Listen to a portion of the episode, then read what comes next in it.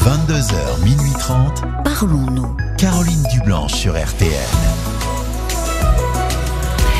Bonsoir Caroline Dublanche, heureuse de vous retrouver pour Parlons-nous plus que cinq petites fenêtres à ouvrir dans le calendrier de l'Avent. C'est l'effervescence dans le chalet du Père Noël. Les petits lutins s'activent pour emballer les derniers cadeaux à déposer dans les souliers des petits et grands. Et vous, qu'aimeriez-vous demander euh, au Père Noël cette année? Quels sont vos rêves, vos attentes, vos désirs? 09 69 39 10 11 pour nous confier vos souhaits euh, les plus chers. Les petits lutins du standard, Violaine et Paul, sont impatients de recueillir vos confidences. Et nous avons ce soir une grosse pensée pour Marc qui est malade au fond de son lit.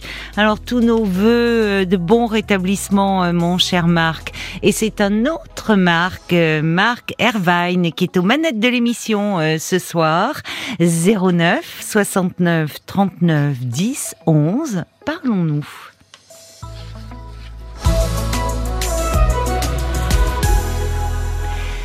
Bonsoir Véronique. Bonsoir Caroline. Merci de, prendre mon appel.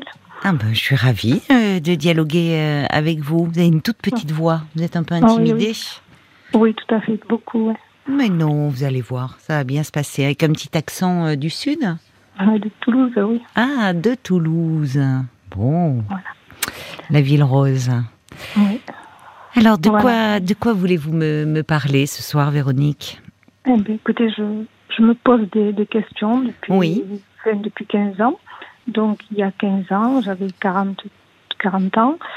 Mon, mon époux est, parti. Donc, je suis restée avec mes deux enfants. Donc, ça a été un petit peu difficile. Euh, je n'ai pas retrouvé de, de personne et je n'arrive mm. pas, depuis 15 ans, à, être détendue, à être naturelle oui. quand on m'aborde. Quand un homme vous aborde. Voilà, quand un homme m'aborde. Après, j'ai une vie sociale, j'ai des amis, j'ai un travail. Oui. Euh, tout se passe bien, quoi. Mais après, dès qu'un homme m'aborde, je, je, pars en courant. C'est une, une, image. Oui, je comprends. Vous êtes sur la défensive, en fait. Vous ne laissez pas, vous ne laissez aucune ouverture. Tout à fait. Qu'est-ce qui s'est passé dans cette rupture avec votre mari? Parce que vous me dites qu'il est parti, mais de, dans quelles conditions euh? Ça ben, s'est passé J'avais un peu le, la tête dans le guidon, dans le travail, euh, et puis, et puis je, ça n'allait pas très bien, mais bon, je, je, fermais les yeux. Enfin, comment dire, je, je, voulais, je faisais l'autruche, je, je voulais pas le voir. Et pour moi, euh, voilà, je, pensais que, que ça roulait, que, que c'était acquis. Voilà. Oui. Comme, comme était acquis. Voilà, donc, euh, donc. Euh, mais ça, vous dites ça avec le recul, mais sur le moment, peut-être que vous étiez dans votre vie, votre travail, vos enfants. Euh, vous pensez que vous étiez, qu'il y avait quelque chose d'immuable, donc vous voulez dire que là, ça vous est tombé dessus, sa décision de, de se séparer? Tout à fait. Je n'ai rien vu venir. oui. Je n'ai rien vu venir. Oui. Donc, oui, donc ça a été un choc. Oui. Et une, une remise en question. Une grosse remise en question que j'ai que j'ai faite petit à petit, quoi, parce que sur le moment, on est toujours pris par le travail, par les enfants, par sa mmh. vie à soi, maintenir la tête hors de l'eau. Donc voilà, ça, voilà, pendant plusieurs années, j'avoue que j'étais un peu sous le choc. Mais tout en tout en ayant des contacts avec des personnes, avec des collègues, avec oui, une vie sociale. Mais euh, la vie amoureuse, c'est comme si depuis cette histoire, vous, vous n'avez pas laissé un homme vous approcher depuis 15 ans. Oui, tout à fait. Hum.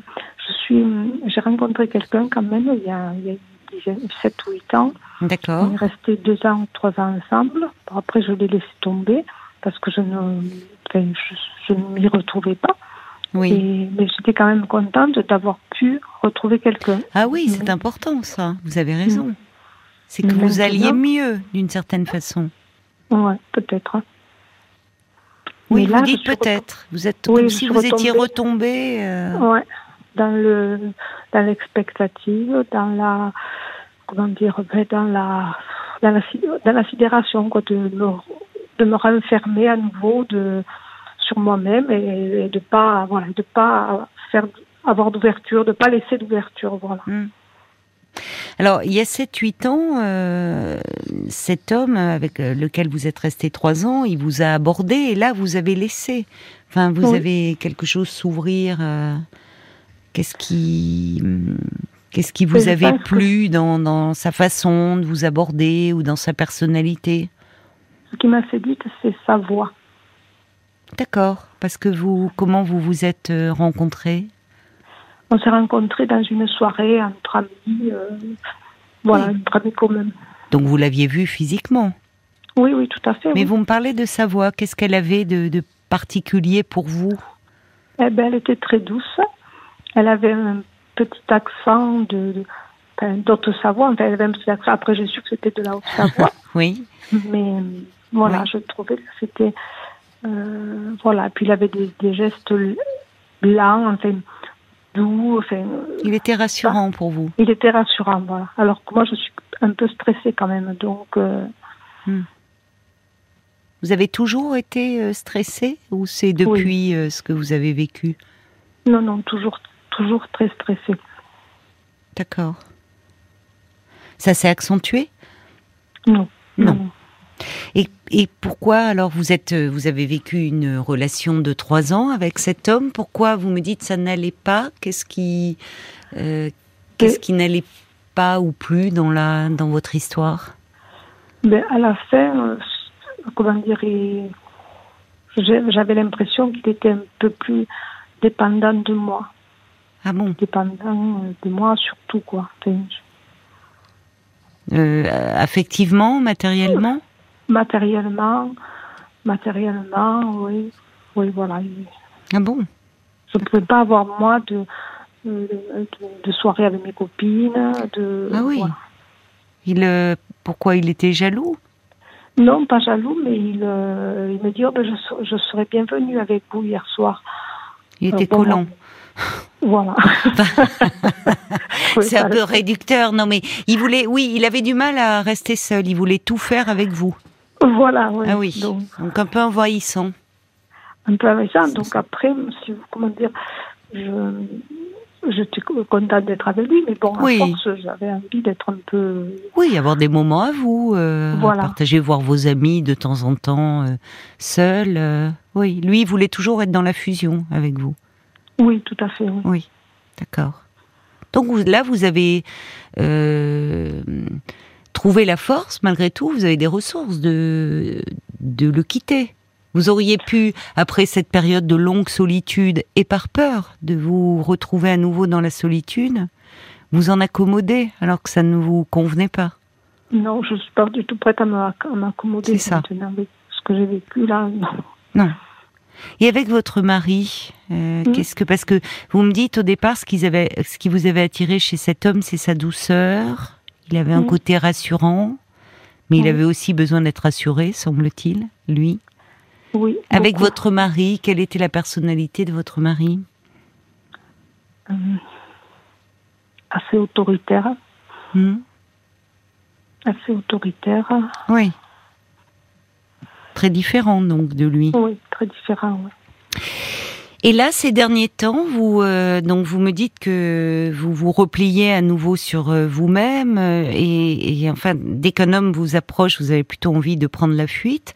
Donc ça veut dire qu'il y a quand même il y a eu des des opportunités. Il y a, il y a des hommes qui vous ont un peu tourné autour, qui vous plaisiez. Oui. Oui, enfin pas des quand même. non, enfin il suffit de voilà, il suffit de d'un. Hein. Oui, voilà. Oui. Mais vous pouvez me raconter comment ça s'est passé un peu, euh, justement ah, les... Ben, pareil, chez de la famille, quoi. On était dans une réunion de, à l'occasion d'un mariage, par exemple. Oui. Et voilà, quoi. Donc, euh, des personnes de, de l'autre famille, si vous voulez. Hum. Des invités de, de, l'autre famille. Oui, d'accord. oui. Donc, donc un homme vous a courtisé. Oui. oui. Il vous plaisait? Oui. Ah, il vous plaisait mhm. Oui, c'est ça qui est intéressant. Il vous plaisait, mais vous l'avez tenu à distance. Oui. Et pourquoi Qu'est-ce que vous avez ressenti en vous à ce moment-là? Ben, j'ai senti que c'était quand même quelqu'un, comment dire, qui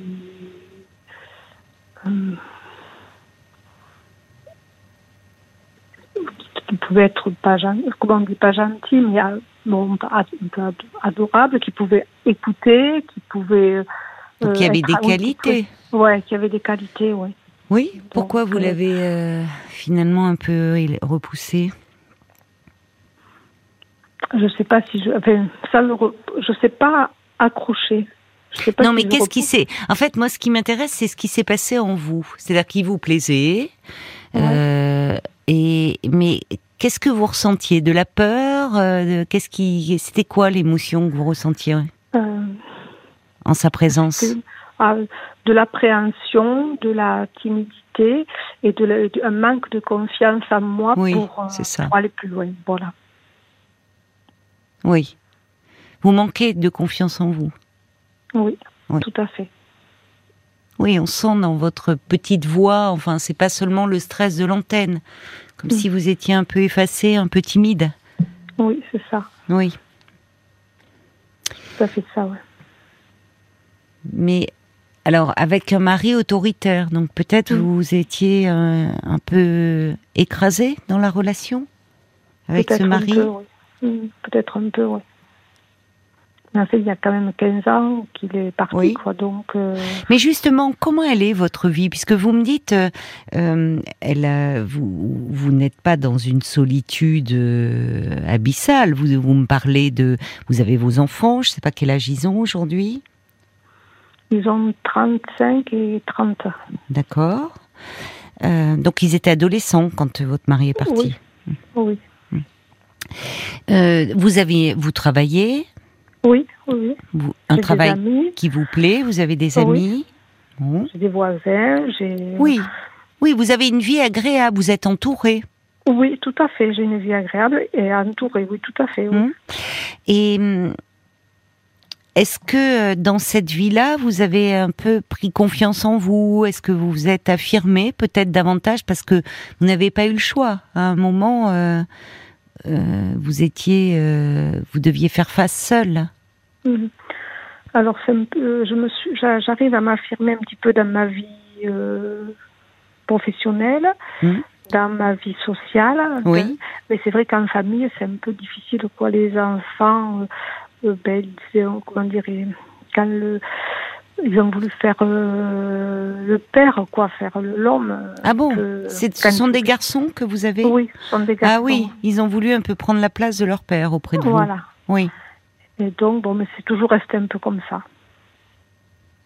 Et dans votre relation, alors c'est intéressant, vous avez deux garçons, vous dites qu'au départ de leur père, ils, ils étaient adolescents et c'est comme s'ils avaient voulu prendre un peu sa place. Oui.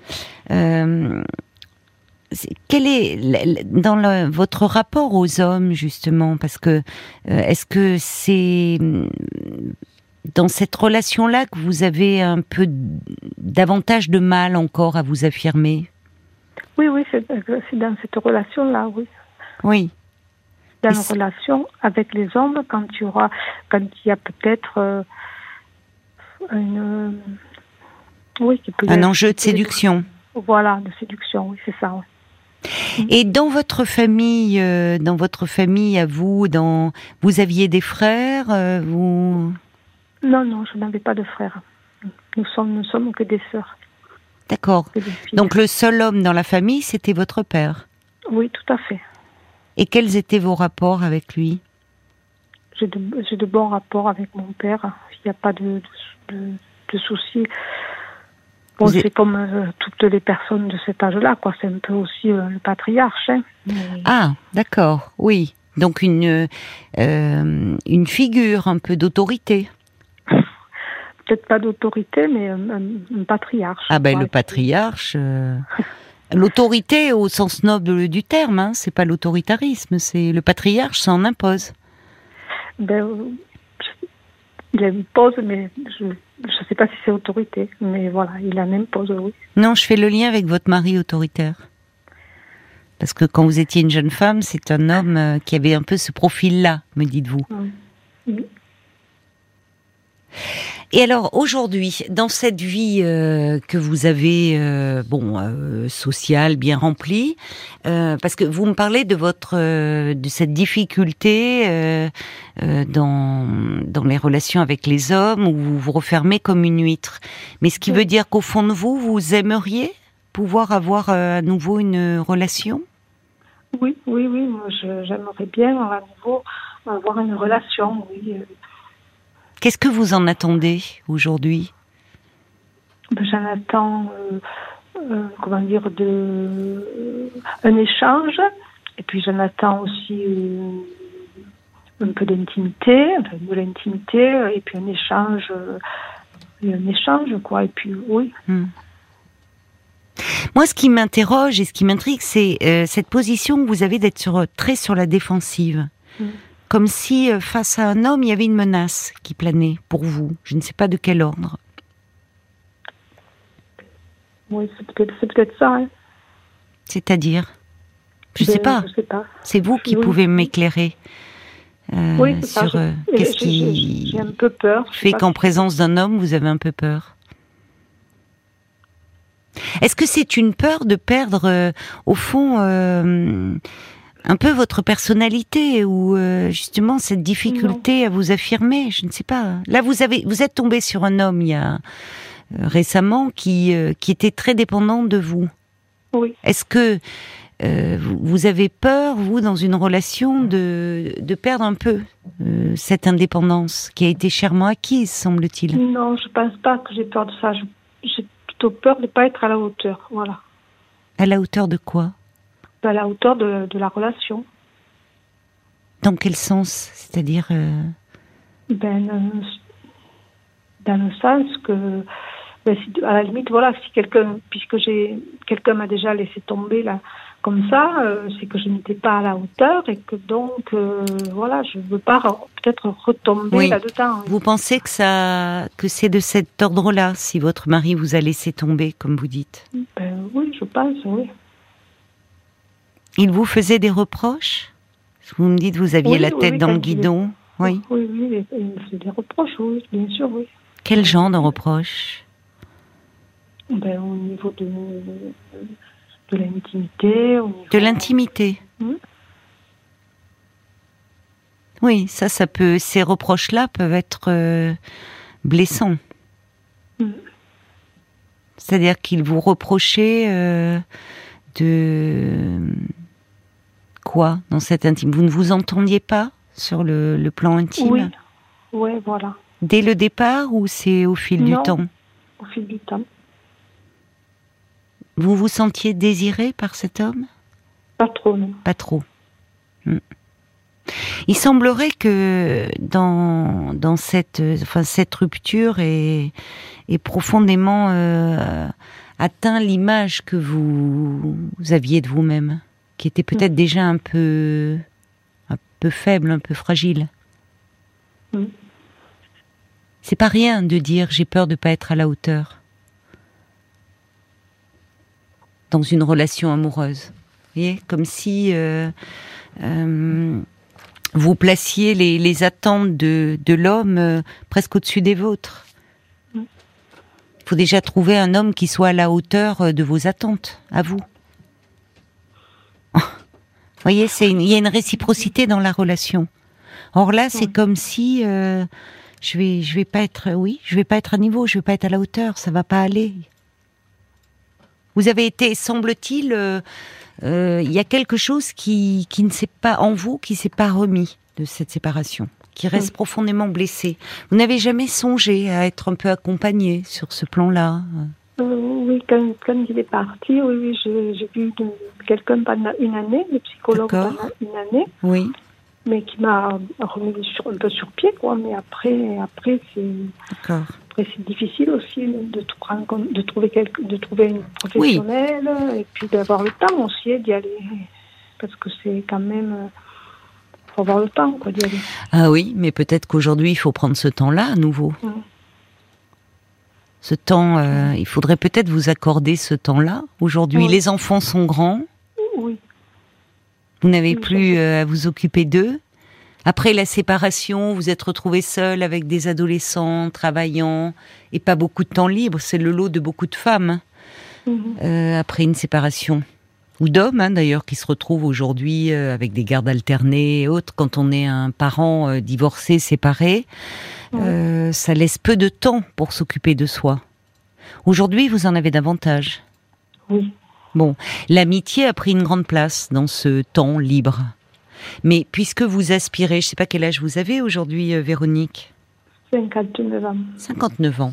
Donc, euh, alors peut-être aussi à la perspective de la retraite approchant, vous ne, la solitude, euh, vous redoutez un peu la solitude?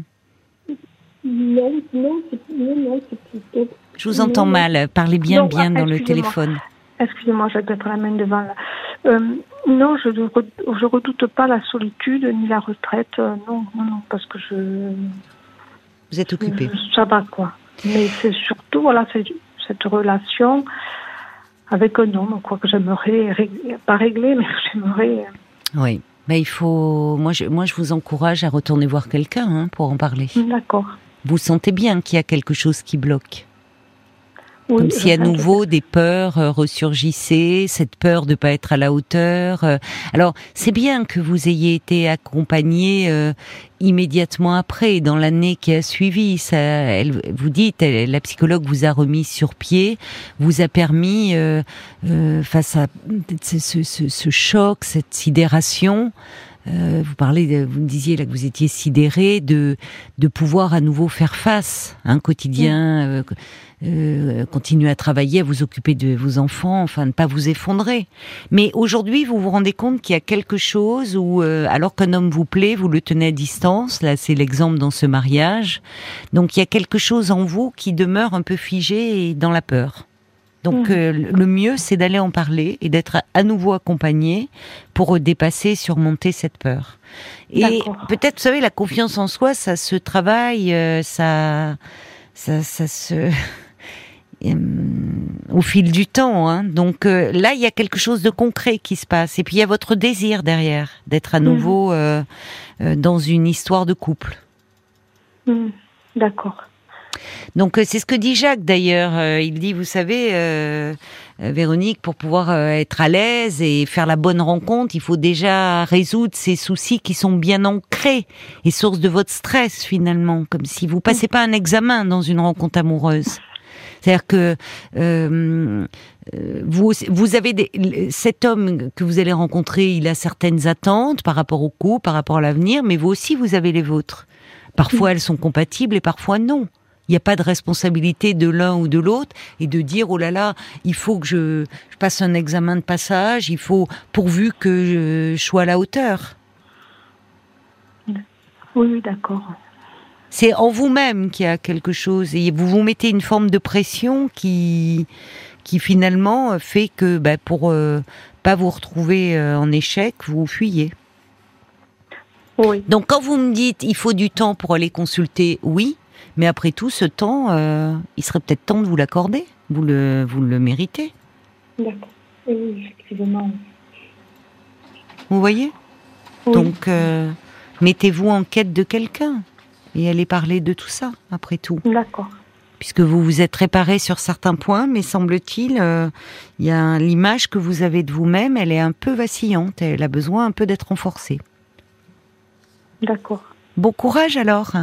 Merci. Ah, j'ai oublié de vous dire, euh, bah, vous allez euh, toute cette semaine hein, encore, pas, pas, toute cette semaine, non, jusqu'à mercredi.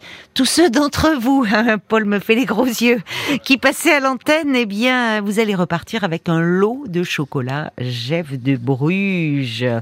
un kilo et demi hein, de, de, gourmandise. Alors vous allez pouvoir euh, vous faire vous faire plaisir parce que quand je dis un kilo et demi, c'est que le lot que vous allez recevoir, il y a un ballotin garni de leurs meilleures recettes chocolatées un coffret de moelleuses truffes de Bruxelles, un coffret de Juliette, c'est des petits pétales de chocolat avec des fruits secs, un coffret de Gustave, qui est un petit chocolat biscuité. Alors vraiment, vous avez de quoi vous faire plaisir. Hein? Ah ben là, vous me réconfortez. Vous voyez à défaut de trouver un amoureux, alors mollo sur le chocolat quand même, hein?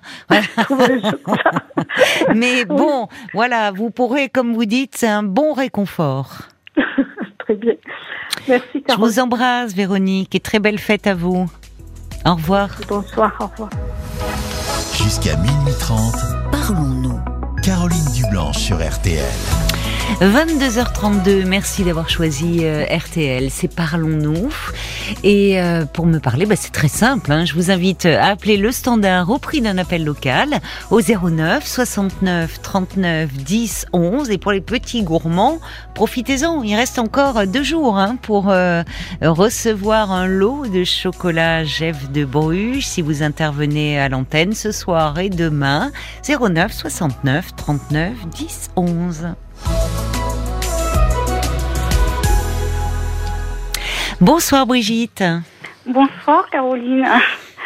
Et ravie de vous accueillir sur l'antenne. Bah, je suis un petit peu intimidée, mais je vais essayer de vous, raconter un petit peu mais ce, oui. Oui, oui, ce qui se passe. Oui, mais écoutez, euh, disons que je reprends les grandes lignes. Disons que j'ai divorcé en 2005 et euh, depuis, euh, depuis cette date, en fait, je me consacrais complètement à mes enfants puisque j'étais enseignante, j'avais déjà beaucoup beaucoup de travail pour mon métier. J'avais mes deux enfants, je les ai élevés toutes toutes seules euh, depuis 2005. Ah bon, leur père n'a pas été présent pour eux? Bah, C'est-à-dire que non. Euh, non. non. parce que non, non parce que disons que ce sont des enfants euh, de, de pères différents. Oui, Donc euh, le, le, premier, non, non, il était parti euh, carrément dans un autre pays, euh, non. Ah et puis et puis le mon, mon ex-mari, disons, ma fille ne tenait pas spécialement à le voir.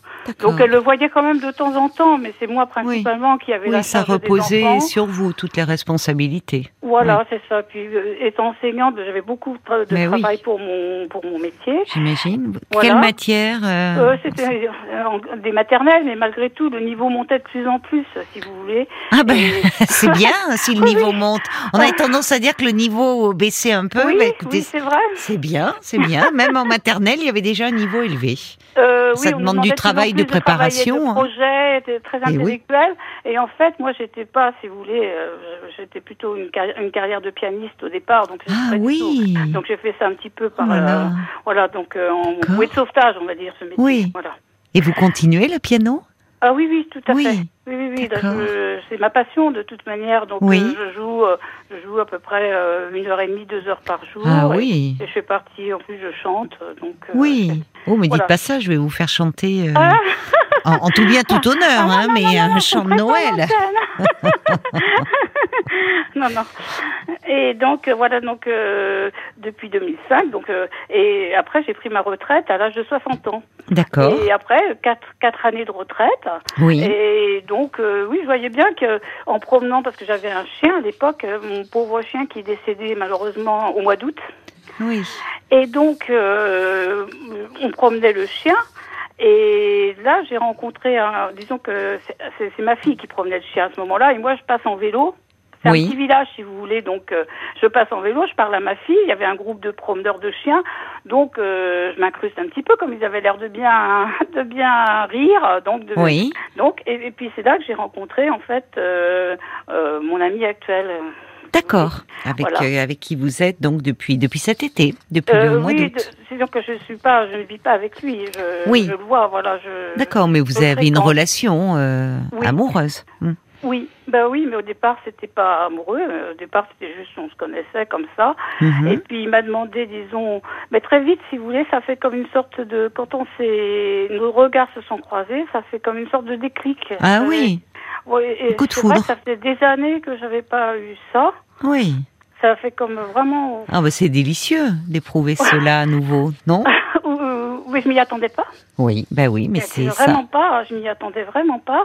Et après, il m'a demandé si je pouvais, on pouvait correspondre sur Facebook. D'accord. Alors donc, euh, j'ai dit oui, bah, pourquoi pas. J'avais Facebook. Oui. Et après, on, par, par, avec l'aide de Messenger, on a pu correspondre euh, régulièrement. Alors au Mhm. début, c'était des petits messages comme ça. Et puis comme c'est un, c'est un petit village, si vous voulez, donc euh, moi, je promène également mon chien. Euh, Je le promenais régulièrement. Oui, oui. Donc et lui, il a un chien aussi. Donc euh, en fait, on se promenait très souvent ensemble. D'accord. Voilà.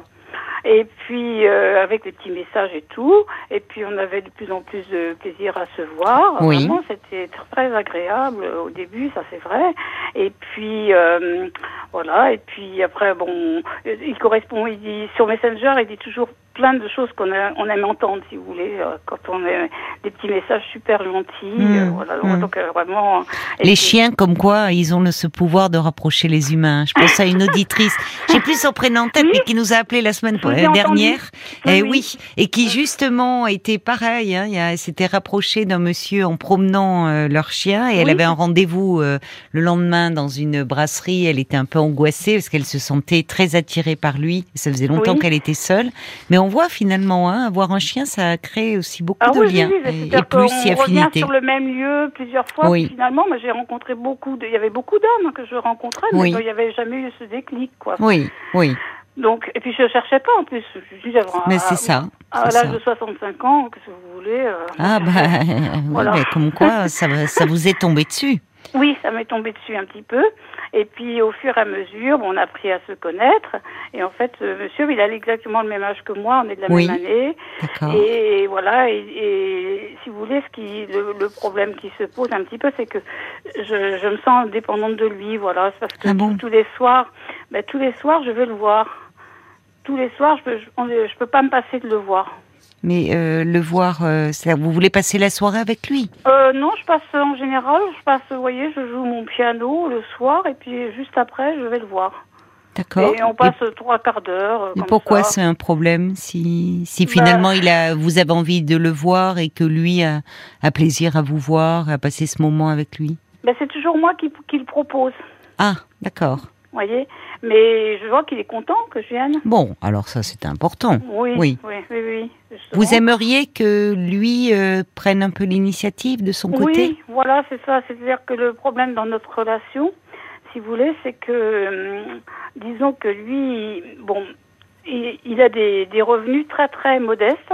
Mhm. Et alors donc chaque fois qu'il y a une sortie, il peut pas en fait. Ah toute sortie culturelle, ne peut pas, euh, tout ça. Donc moi, je sors pas mal. Je sors de temps en temps. Et, oui, euh, oui. Et c'est vrai que et le problème, c'est ça, c'est cette différence de de niveau de vie. De niveau de vie et puis de d'intérêt aussi euh, culturel. Ah oui, c'est ça. C'est dit. Oui, c'est-à-dire qu'il ne partage pas votre intérêt pour la pour la culture. Oui, voilà, c'est ça. Chaque fois que je lui propose une sortie, oui, parce je vois que, que c'est pas son truc du tout. Oui, d'accord. Bon. Lui, il aime beaucoup m'accompagner, alors pour les courses, pour euh, pour faire les courses, des choses comme ça, pour euh, les sorties dans la nature aussi. Il aime beaucoup les sorties en forêt avec, le, avec le chien. Bah, c'est avec nous, avec le ben oui, c'est comme ça que vous vous êtes rencontrés. Bah oui, oui, oui. Donc euh, oui, c'est vrai. oui, donc c'est pas seulement une question d'argent, c'est que bon, vous n'avez pas là les, vous ne partagez pas le l'intérêt pour euh, les activités culturelles. Vous n'avez pas ça en commun, mais heureusement vous en avez d'autres. Oui, voilà, c'est ça. Euh, on a, on a d'autres intérêts communs. Il est sorti dans la nature. Bon, il, a, il adore faire les courses avec moi. Les courses, tiens, c'est amusant, mais les courses euh, alimentaires ou les, ou du shopping? Les courses alimentaires. il aime bien aller dans les grandes surfaces ou les marchés. Voilà, c'est ça. Et, moi, c'est bon, si vous voulez, quand on est à la retraite, on s'occupe un petit peu comme ça. Bon, moi, un jour, je vais dans tel magasin, l'autre jour, je vais dans tel autre magasin parce que moi, j'aime bien faire les courses. Vous avez du temps, euh, c'est ça ça me sort, voilà, puis je trouve telle chose dans tel magasin, euh, voilà. Il est gourmet, gourmand euh... euh pas tellement. ah, pas tellement, tiens. Non, non, non, pas tellement. Non. Justement, mais bah, je lui apprends à l'être parce que, disons que je lui fais, quelquefois, je fais des petits plats et puis je lui en donne un, à goûter et là, il reconnaît que c'est très bon. Ah, vous voyez Oui, d'accord. Il est seul depuis longtemps, lui aussi? Alors oui, c'est ça le, le souci aussi, c'est que, disons que lui, ça fait un, un an et demi oui. un an et demi, qu'il a en fait qu'il a rompu avec son ex, euh, son ex. Euh, Compagne. Ils étaient, oui, ils étaient paxés. Ah d'accord, oui. Et donc. Euh, c'est lui qui a rompu.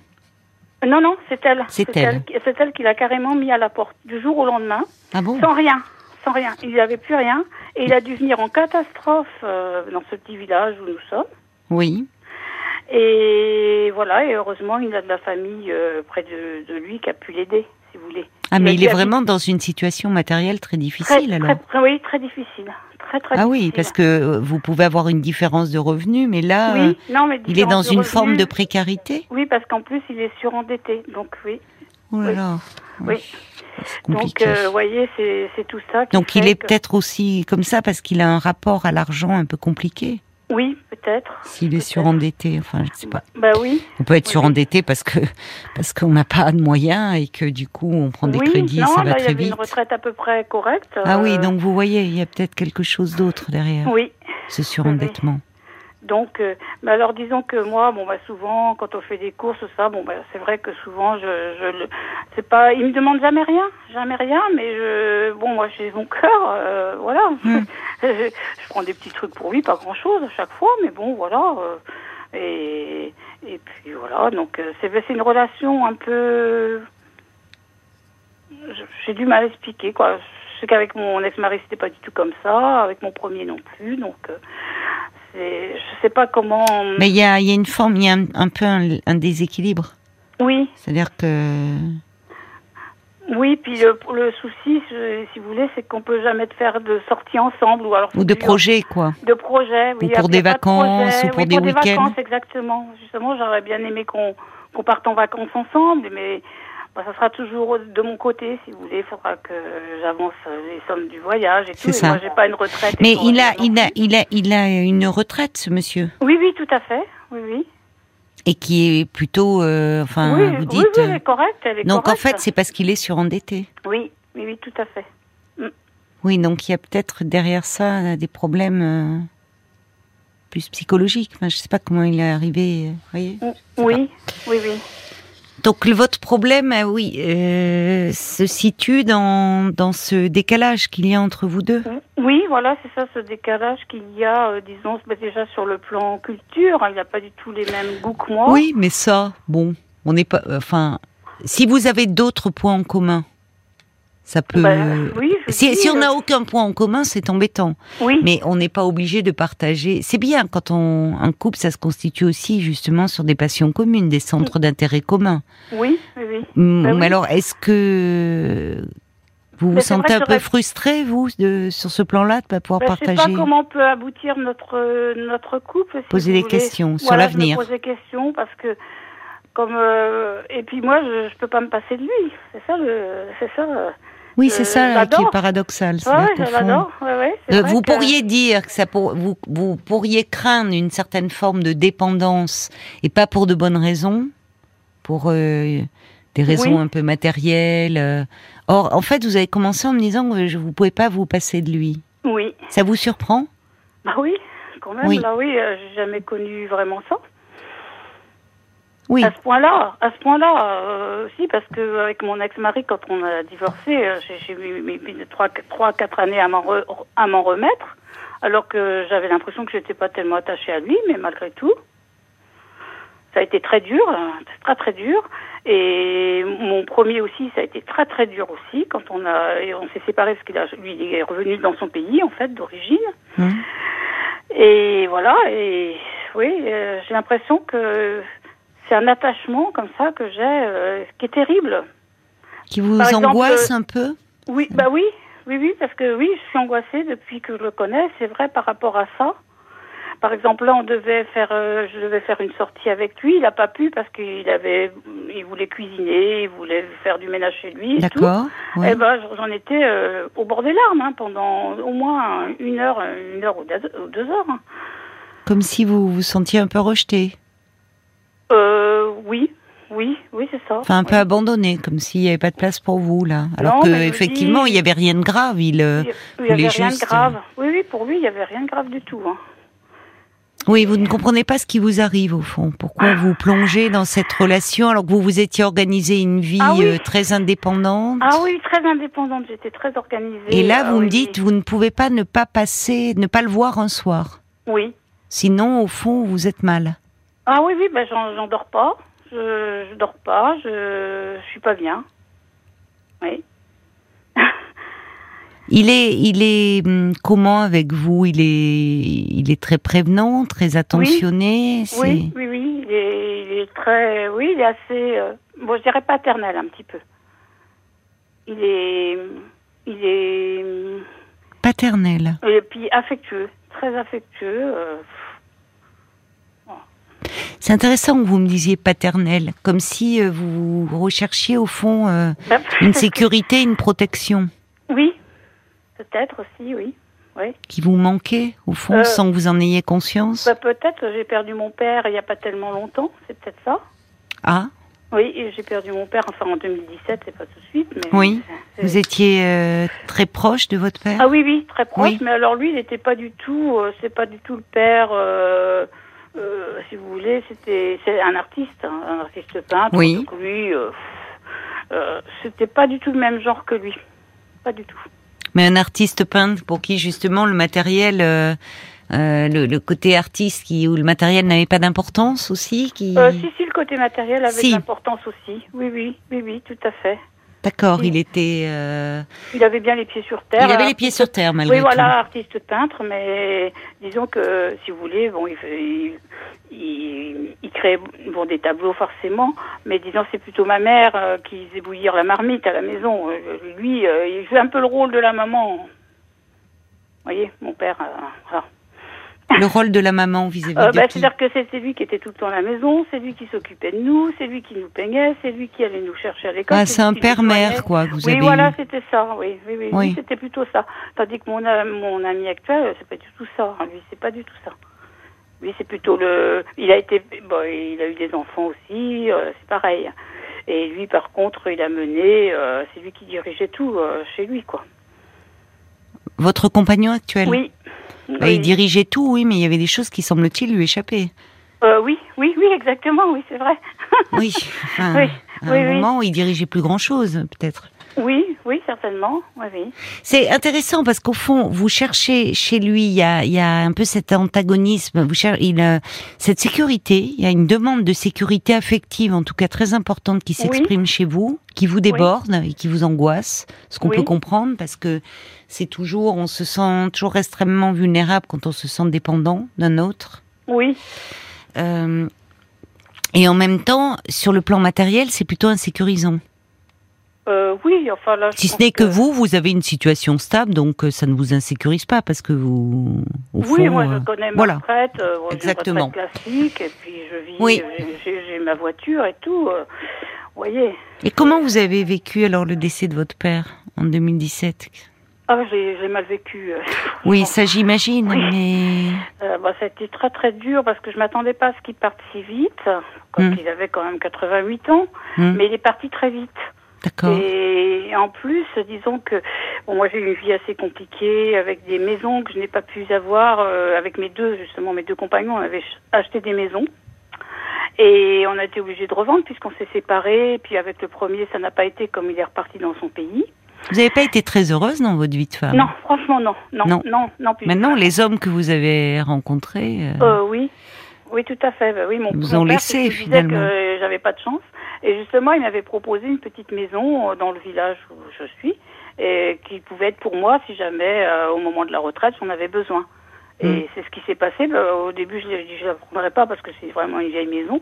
Et puis finalement, bah, j'y suis allée. Et en fait, dans cette maison, il y a mon père, il a tout refait. Donc, euh, je suis comme si, si vous voulez, je suis dans la maison de mon père. Quoi. Je vois son empreinte partout puisqu'il a refait des carrelages. Et vous êtes bien là ça euh, vous bah rassure. oui, je suis, oui, ça, oui, je suis plutôt bien, parce que c'était vraiment une maison très très ancienne et humide.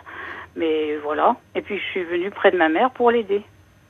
Votre mère est, oui, est toujours en vie. Oui, oui, oui, oui, oui. Voilà. Le lien était plus difficile avec elle? Ah oui, beaucoup plus. Oui, oui, oui. C'était vraiment mm. mon père que j'adorais, euh, mm. c'est sûr. Voilà, avec elle, c'est plus difficile. Et, et, si vous voulez, ça s'est révélé au début, j'y allais vraiment de bon cœur pour l'aider. Euh, j'étais vraiment prête à faire beaucoup de choses pour l'aider. Mais maintenant, ça s'est révélé vraiment, ça se révèle très difficile en fait. Hmm. Enfin, ça c'est encore autre chose. Oui, mais ça joue. oui. C'est intéressant quand cet homme, euh, vous voyez finalement le, quelque chose un peu d'une figure paternelle. Oui, oui, oui, oui, c'est vraiment le père de famille euh, qui, qui donne des ordres, qui se fait écouter, apparemment, quoi, voilà. Il donne des ordres à qui? Euh, à ses enfants ou oui, pas moi, pas, pas moi. vous. Non, non. Hmm. Alors je reçois un petit message de Sergio qui dit je crois juste que vous êtes amoureuse, très amoureuse, c'est plutôt bien, non? Sergio qui vous souhaite plein de bonheur. Euh, ah euh, mais alors c'est vrai que comme je disais, il y a toujours euh, quand on est amoureux, il a raison. Euh, il y a, y a on est vulnérable. Finalement, c'est toujours difficile de, de se sentir un peu dépendant d'un autre, un peu euh, en demande. Mais euh, ça fait partie de l'état amoureux, cette vulnérabilité. Oui, oui. Et notamment dans les débuts d'une relation, parce qu'on ne sait pas si. Ce si vous voulez, c'est, si vous voulez, pour me comprendre, c'est bon, je vous le dis, mais c'est, c'est un petit peu comme s'il y avait deux personnes en moi. C'est-à-dire qu'il y a la personne qui est très, euh, qui dirige très bien sa vie. Moi, je vous dis, je suis, je suis à un niveau de piano quand même assez élevé. Mm. Euh, je suis dans un conservatoire, je, je chante et tout. J'avais vraiment bien réglé ma vie et tout. Je, et, et puis là, euh, c'est on dirait qu'il a trouvé une petite personne en moi, mais qu'il adore. Voilà, c'est une autre personne, on dirait presque. Un peu une enfant. Oui, une personne beaucoup plus euh, fragile.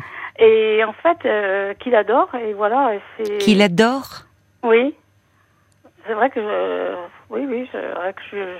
Mais alors, c'est est-ce que oui que lui adore, c'est une chose, mais vous, euh, c'est cette fragilité qui émerge, qui vous déstabilise.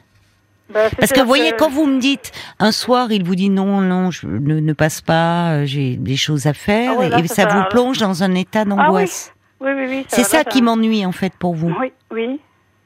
C'est-à-dire que euh, le, le, le but, c'est quand même pas d'être fragilisé à ce point-là. Qu'est-ce qui se passe Oui, et puis aussi qu'il repart beaucoup euh, dans la, il repart souvent voir toutes euh, ces relations qu'il avait euh, avant. Donc, ces euh, relations amoureuses Non, non, ah non, quand même pas. Non, non, non, mais bon, il connaît beaucoup de gens. Euh, dire qu'il a travaillé pendant des années dans une banlieue de Paris. Oui, mais pourquoi pas ça? En quoi ça bah, Ça, ça me rend malade à chaque fois. Pourquoi? Parce qu'il y a son ex là-bas et souvent il peut habiter chez elle, des choses comme ça. Même si ah oui, d'accord. Camille. Voilà. Oui.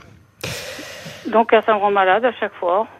Et Depuis combien de temps? Ça fait juste quelques mois que vous êtes ensemble euh, Ça fait, oui, ça fait depuis le mois de mai qu'on se connaît. C'est récent. Voilà. Mais Alors, le problème, c'est que vous êtes là, c'est il y a quelque chose un peu quand même d'une dépendance. Euh, qui est, vous dites d'ailleurs, euh, vous, parce que vous dites, j'ai besoin d'aller le voir le soir. Si vous ne le voyez pas, vous êtes mal. C'est ça qui pose question.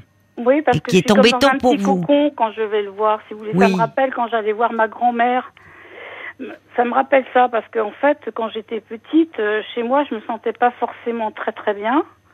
Et j'adorais aller voir chez ma grand-mère. J'étais comme dans un cocon. Et quand je vais chez lui, c'est pareil. Je me sens super bien. Mais vous savez, l'amour a cette euh, faculté de mettre au jour euh, vraiment des, les aspects les plus fragiles de nous-mêmes. Hein. Oui. Mais oui, on peut être, quand vous disiez, j'ai l'impression d'être double. Oui, on peut être quelqu'un de très bien adapté socialement, qui réussit bien dans son domaine, avoir, avoir une certaine confiance en soi, et en amour, être une toute petite chose, comme une enfant. Oui, bah oui. Et ça vaut le coup parfois de se pencher un peu là-dessus. Ah oui, mais... Eh oui, ça vaut le coup. Je vais vous dire pourquoi. Parce que pour euh, ne pas basculer dans la dépendance, et puis surtout pour pas se faire trop mal, en fait. Oui, aussi, oui. Parce que, vous voyez, moi j'entends que derrière ça, il y a, vous êtes bien quand vous êtes avec lui, et il y a une dimension, euh, c'est votre père, c'est votre grand-mère, il y a quelque chose de très doux qui vous ramène euh, à des images de votre histoire, de votre enfance, mais où finalement vous aviez besoin de lieux pour vous ressourcer, parce que c'était pas si simple que ça, et notamment du côté de votre mère. Ah oui, je pense que du côté de ma mère, j'ai pas eu l'affection que. Il y a un manque. Oui, ça, j'ai pas eu beaucoup d'affection. Et quand il y a un tel manque comme ça, on devient très en demande vis-à-vis de l'autre. Oui, certainement. Et d'une demande un peu immense, qui peut devenir envahissante et qui, en tout cas, ne laisse pas le temps à l'autre de vous désirer. Il n'y a pas d'espace. Oui. Bah Parce que c'est de plus de l'ordre du besoin que du désir. Vous me l'avez dit d'emblée. J'ai besoin de le voir tous les soirs. Sinon, je suis mal. Et au fond, vous ne lui laissez pas, lui, cet espace-là pour éprouver un peu le manque de vous. Oui, tout à fait. Et d'être dans le désir, pas seulement euh, physique, mais de votre présence. Enfin, euh, physique, je veux dire sexuelle, mais aussi parce que vous êtes vous dans une telle attente, dans une telle demande affective, que celle de cet homme ne peut pas véritablement s'exprimer. Et qu'au fond, par rapport à ces autres relations, vous vous sentez euh, euh, comme un peu perdu, abandonné, comme si c'était quelque chose qu'on vous retirait à vous. Oui. Oui, c'est possible, oui. oui. Mm. Alors, euh, je, pense que y a, vous, m'avez dit, y a, ça renvoie au deuil de votre père. Oui. Il y a le fait qu'aujourd'hui, vous devez vous occuper de votre mère, avec qui la relation n'a pas été simple. Non. Et qui aujourd'hui est en demande, enfin, parce qu'elle est, elle vieillit, elle est plus vulnérable, plus fragile, et vous devez vous êtes amené à vous occuper d'elle et c'est aussi un peu bouleversant parce que ça vous ramène à votre histoire d'enfant, au lien que vous avez eu avec elle, ces rapports. Euh, bah Donc il y a des choses qui, qui vous travaillent là, qui vous remuent émotionnellement. Oui, c'est sûr. Oui. Et peut-être pour justement donner euh, les meilleures chances à cette histoire, c'est euh, vous être un peu plus apaisé. Oui, j'essaye. Oui, mais... oui, mais vous n'y arrivez pas. Euh, non. Pour ça, quand je dis se pencher là-dessus, ça vaut le coup d'en parler. Vous m'appelez pour en parler. Vous sentez que c'est quelque chose qui, à la fois, est très doux quand vous êtes avec lui, mais qui devient assez inconfortable et assez angoissant quand vous êtes loin de lui. Ah oui, j'aurais presque voulu, si vous voulez, parce qu'avec mes anciens, mes anciens, je n'ai pas connu, j'ai connu quand même quelques hommes, mais disons qu'avec mon ex-mari ou le premier, on, a très vite vécu en couple. Mmh. Euh, au bout de cinq mois à peu près, on était en couple, euh, voilà. Vous aimeriez vivre avec lui? Euh, mais, alors je me projette, euh, si je vivais avec lui, bah, je pense qu'il supporterait jamais que euh, bah, que je joue du piano comme ça. Ou hum. voilà. C'est ça. Vous pouvez aussi garder un peu votre façon d'être. Vous avez une, une vie et une vie intérieure riche et beaucoup avec le, la, musique, le piano. Et en même temps, là, c'est comme si vous étiez plus tout à fait vous-même, comme s'il y avait de l'enfance qui ressurgissait. Oui. Moi, je vous encourage à en parler, être un peu accompagné. Hein. Oui, mais je... Pour votre relation, pour que ça ne pèse pas trop. Oui. Parce que là, il y a une demande qui s'exprime de façon euh, massive et peut-être que vous puissiez envisager les choses avec un peu moins d'angoisse. Oui, puis il faudrait que j'arrive à ne pas le voir, par exemple, oui. pendant Voilà, exactement, exactement, pour euh, sans être aussi angoissé. Allez en parler un petit peu. Oui, Brigitte. Bon courage à vous. En tout cas, vous pourrez partager avec lui ou avec d'autres personnes mais les chocolats Jeff de Bruges que vous allez ah, recevoir. C'est très gentil. Je vous embrasse, Brigitte, et je vous souhaite de très belles fêtes. Oui, mais merci beaucoup et bonnes fêtes à vous aussi. Au revoir. Au revoir, Caroline. 22h, minuit 30. Parlons-nous. Caroline Dublanche sur RTN. Oui, parlons-nous au cœur de la nuit, dans un climat euh, de confiance, de 22h à minuit et demi. L'antenne euh, de RTL est à vous chaque soir. Et parce qu'il est parfois un peu compliqué de se confier à son entourage, je suis là pour vous, à votre écoute et pour vous proposer euh, mon éclairage. Tous vos appels sont les bienvenus au standard 09 69 39 10 11. C'est important de partager nos expériences. Cela nous permet de réfléchir euh, de prendre un peu de recul, et puis pourquoi pas de changer notre vision euh, des choses. Et vos réactions y contribuent grandement. Alors nous comptons sur vos messages au 64 900 code RTL 35 centimes par SMS, ainsi que sur le groupe Facebook de l'émission RTL parlons-nous. Et à tout moment, euh, vous pouvez appeler le 09 69 39 10 11 pour échanger avec un auditeur, une auditrice en direct à l'antenne. Et puis, si vous passez à l'antenne, bah, ce soir encore, vous repartirez oh. avec un kilo et demi de chocolat chef de Bruges. Tu es jaloux un petit peu. Ah ouais, moi eh oui, un kilo et demi, ça fait rêver. Mais oui, mais c'est pour les auditeurs. Chance.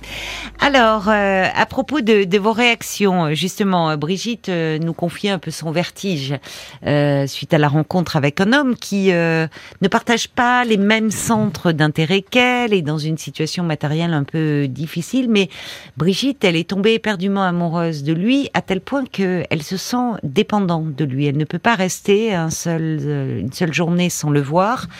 Sergio dit la différence enrichit, vous vous complétez l'un l'autre Êtes-vous épanouie? Sergio qui confirme, il dit vous êtes seulement très très très amoureuse, laissez-vous porter légèrement comme sur le clavier du piano. Eh oui, mais dur, dur d'être dans la légèreté quand l'amour nous angoisse.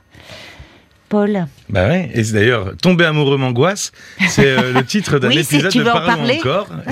non, moi ça va encore, ça va. Non, c'est effectivement. Euh... C'est pas, pas moi qui en parle, hein, c'est moi qui pose les questions dans Parlons encore, c'est toi qui réponds. Voilà. Euh, Tomber amoureux m'angoisse, c'est un épisode euh, du podcast inédit qu'on enregistre après l'émission vers 2 heures du matin à peu près dans ces eaux-là.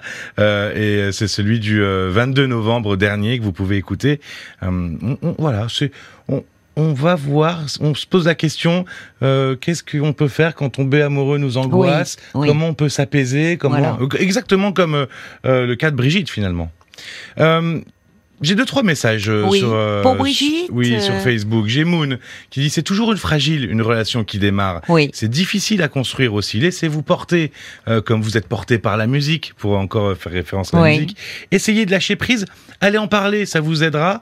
Et puis il y a la mouette d'Annecy aussi qui alors qui suppute, qui dit peut-être que cet homme maintient-il euh, d'autant plus ses anciennes relations qu'ils se sont un peu envahis par votre présence quotidienne. Laissez-lui un peu d'air, il viendra vers vous et ça vous rassurera peut-être. Oui, il est important, euh, et notamment dans les débuts de la relation, qui euh, elle donne le tempo de la suite hein, de l'histoire, la façon dont elle démarre, dont les les, les, les, premiers moments se passent de, de, cette de cette histoire, et il c'est important de laisser de l'espace à l'autre. Euh, de l'espace aussi pour que le désir émerge, pour, comme le disent très bien justement les auditeurs, que l'autre ne se sente pas envahi étouffé. Et à un moment, si on ne laisse pas d'espace à l'autre, eh bien, le risque, c'est de s'aborder l'histoire, de s'auto-s'aborder, en fait. Et ce qui est intéressant dans le, dans, dans le témoignage de, de Brigitte, c'est qu'elle se, elle se rend bien compte qu'il y a quelque chose qui la déborde et qui va au-delà un peu de l'état amoureux. Il y a quelque chose d'une angoisse. Euh, elle dit qu'il y a des moments où elle est mal, euh, s'il n'est pas disponible pour elle. Donc ça, ça réveille des blessures, des peurs. Et c'est toujours préférable quand on se sent comme ça débordé et envahi, euh, d'aller en parler parce que c'est se donner toutes les chances déjà euh, à soi-même de s'apaiser et toutes les chances à l'histoire. Parce que c'est quand même différent de l'état amoureux du début. Ou bien sûr qu'au début on a tout le temps envie de voir l'autre, euh, on voudrait toujours être à sa, présence, mais là aussi tout est quand même relatif. Vous voyez, euh, laisser de l'espace au désir, c'est important. Jusqu'à minuit 30, Caroline Dublanche sur RTL. Parlons-nous. Bonsoir Nathalie. Bonsoir Caroline. Ah, je suis trop contente. Ah, ben moi aussi. Quand euh, je vous, appelle, ça me, je passe enfin à l'antenne pour vous parler. Ah, pourquoi Vous avez essayé euh, La semaine dernière où j'ai essayé, mais apparemment il y a beaucoup de monde. Hein. oui, il y a beaucoup de monde là, c'est vrai. Il y a... Paul, toujours aussi mignon, parce que je vous ai déjà appelé il y a six ans. Ah bon euh, Oui, ça fait pas six ans que vous êtes en attente quand même, hein Non. Excusez-moi, je suis un petit peu fiévreux, je suis pas très bien. Ah mince Ouais, ouais. Bah oh là là là là, il y a des virus de toutes parts, c'est vrai oh, là. j'en peux plus, ça fait un mois et demi que ça dure, c'est pas possible. Ah bon, ça fait un mois et demi que vous avez la fièvre hum. bah, Vous avez vu un euh, médecin Non, non. Oui, ah oui, oui, oui. Ah bon Oui, oui, j'ai fait des examens et tout, mais dès, que je sors, ça y est, je rechoppe. Oui, bah parce que c'est la c'est la période où il y a il y a plein plein plein plein de virus. Euh, puis en plus on passe du très froid maintenant. Enfin, je sais pas dans votre région, mais maintenant la pluie, l'humidité. Ah non, mais euh, oui, oui, c'est ça. Oui. Ça. Moi, je suis dans le centre de la France. Oui, oui, c'est ça. Oui, c'est ça. Vous avez de la pluie aussi. Bon, pour rester au chaud. Euh, oui, c'est ça. Éviter de sortir, hiberner. mais bon, vous ne m'appelez pas pour ça. Non, non, non. Moi, je vous appelle. Je vous ai appelé il y a six ans en 2016. Pour euh, d'ailleurs, on avait bien rigolé pour dire que j'avais rencontré un homme sur un site et c'était vraiment extraordinaire. Quoi, c'était. Euh, oui. Hein? Voilà. D'accord. Donc euh, c'était vous étiez dans l'euphorie de la rencontre. Oh là là, l'euphorie totale. Une gamine de 15 ans quoi. Oui. C'était trop beau. Bah, c'est ce qui est agréable hein, dans une rencontre. C'est vrai qu'on on redevient, oui, c'est ça, comme une comme une jeune ah, fille. C'est impressionnant. Alors, qu'est-ce que ça donne, cet homme euh, non, ah non, ça donne rien du tout. Ah bon, il n'y a pas eu de suite. Ah quand même, 4 ans. Oui, mais quatre séparations. Voyez En 4 ans, quatre séparations. Ouais, parce Une que c'est un homme. C'est ça, oui à peu près. C'est un homme qui n'est pas, il me le dit, hein, qui n'est pas du tout, euh, comment on appelle ça, rassurant. Oui. Donc euh, voilà, il, il, il, m'aimait énormément. ça, je, je sais, hein, il le prouvait et tout, mais il peut pas s'empêcher, si vous voulez, de parler à ses ex et tout. Enfin bon. Bref, de parler à ses à ses ex, vous savez. Ah oui, c'est compliqué. Voilà, elles ça. sont trop présentes sur les réseaux sociaux et tout, c'est infernal. Mais il y a des personnes qui aiment euh, entretenir comme ça une cour. Ah, mais c'est. Ça les flatte, ça les rassure. Oui, c'est ça, je pense. Le... la peur de vieillir, vous savez, puis de garder euh, une petite cour, on va ça. dire. Mm. Parce qu'il a mis avec toutes ses ex. Hein, oui, c'est curieux. Ouais, c'est très curieux. Enfin, je trouve le fait que ça soit systématique, parce que ça peut arriver, mais systématiquement garder un lien avec tous ses, ses ex. Bah voilà, c'est ça. il y en a, il y en a pas mal. en plus. Et donc, oui, alors c'est pour ça qu'à chaque fois, quand je me rendais compte de choses, mais il me, il me trompait pas, mais ça j'en suis sûre. Hmm. Mais je supportais pas quand même. Hmm. Donc à chaque fois, et puis je le laissais, puis on reprenait, voilà. Et la dernière fois que je l'ai laissé, c'est une semaine avant le Covid, pile poil. Avant le Covid, c'est-à-dire C'est-à-dire la première fois qu'on a été... Ah, avant le confinement, euh, vous voulez dire Oui, euh, c'est ça. Oui, oui, c'est ça que j'ai voulu dire. Oui. Le confinement. Bah, parce qu'il est toujours là, hein, malheureusement. Bah, Donc, vous voyez, on me dit, c'est vrai que... le mois dernier. ah, vous l'avez eu Ça s'est bien ah, passé ouais, Non, c'est un Covid long en plus. C'est pour ça que je ne suis pas remise encore. Ah, d'accord, c'est les suites. Oui. C'est vraiment fatigant. Oui. Et, et, donc voilà, donc alors évidemment, euh, toute seule dans un petit appart, euh, je supportais pas quoi, c'était vraiment terrible. Oui. Heureusement, on avait les visios pour les enfants, les petits enfants, mais oui. c'est ce que j'expliquais à Paul, on, allait dans l'inconnu, on ne savait pas. C'est vrai. Voyez oui, oui, c'est vrai. Oui, ça a été une période folle. Oui, oui, c'est vrai. C'était anxiogène, c'était. C'est vrai. Donc, puis, puis bon, plusieurs fois, on a été reconfinés encore après. Donc la première séparation, c'était justement en plus avant le, confinement. Non, la dernière. Ah, la, dernière. Voilà, ça fait deux ah. Ça a dû être dur, oui. Donc même pas pouvoir vous rapprocher de vos amis, sortir, se changer les idées. Euh. C'est ça, c'est ça. C'est ça parce qu'en plus, euh, moi j'ai arrêté de travailler en septembre, en octobre 2019. Ah oui, oh là là. Oui, et en mars 2020. Euh, et en plus, en mois de novembre, je perdais ma maman. Ah et ça, oui. alors là, oh, oui, ça, ça a été oui. très très très dur, très très dur encore maintenant. C'est un pilier, hein, une maman. Donc voilà. Alors au mois de novembre, c'était une période difficile pour tout point de vue. Ah oui, mais très dur parce que moi je l'appelais souvent, vous voyez, dès hmm. qu'on a un petit, un petit enfin un petit truc, vous voyez, on appelle sa maman. moi je sais pas tout le monde, mais vous, euh, oui, vous étiez, c'était ah, votre maman et vous aviez besoin de lui parler. Euh, oui, elle aimait bien, elle aimait bien les petits potins, elle aimait bien. Oui, ça devait lui faire du bien, oui. Bah oui, puis j'habitais à côté de pas loin de chez elle, donc c'était bien quoi. Alors hmm. j'avais dit, j'arrête de travailler de toute façon parce que j'avais 60 ans à l'époque. Hmm. Et si vous voulez, euh, je me suis dit, je vais m'occuper d'elle, sauf qu'elle est partie, quoi. Et ça, c'est dur. Ça, c'est très dur. Oui. Bah, C'est-à-dire qu'il y a eu et la mise à la retraite. Oui, c'est ça. Euh, même si c'est pas sur le même plan, mais enfin. C'est pas la euh, retraite. Hein, J'ai fait une rupture conventionnelle. D'accord, mais enfin privé quand même de liens. Oui, c'est ça. C'est une la vie sociale, le travail hein, aussi. Surtout que moi, je voyais beaucoup de monde. J'étais dans le commerce. J'étais. Oui. Surtout que vous avez arrêté dans le projet de vous occuper de votre mère. Bah, euh, oui, voilà, j'avais dit, bah tiens, alors voilà, maman, euh, après au, printemps, bah, je vais faire des activités, je vais, vous voyez, je vais, je vais sortir, je vais, voilà. Et puis, euh, bah non, ça nous a bloqué au mois de mars, quoi. Oui. Et donc c'est pour ça, maintenant, je suis complètement perdue, je, je vois plus d'avenir. Ah bon? C'est fou, c'est, ah ouais, je, des, des, jours, je suis pas bien. Des jours, je suis pas bien, pas bien du tout. En plus, alors ma maman au mois de novembre, au mois de décembre, le, 25 décembre, un ami très cher qui habite dans le sud de la France, le mari d'une amie. Ah oui. Et il y a deux ans, le papa de mes filles, 60 ans. Alors ça fait ça fait quand même. Oui, c'est une série de deuils là. Euh, c'est ça. Très rapprochés. Mon papa, mon papa et mon frère en 2015 en deux jours, voyez. Mon papa le mardi, mon frère le jeudi. Donc, bah, ah je n'ai plus personne. Enfin, il me reste mon petit frère, un petit frère, puis mes enfants. Vos enfants. Et ça, c'est terrible. Je trouve ça terrible.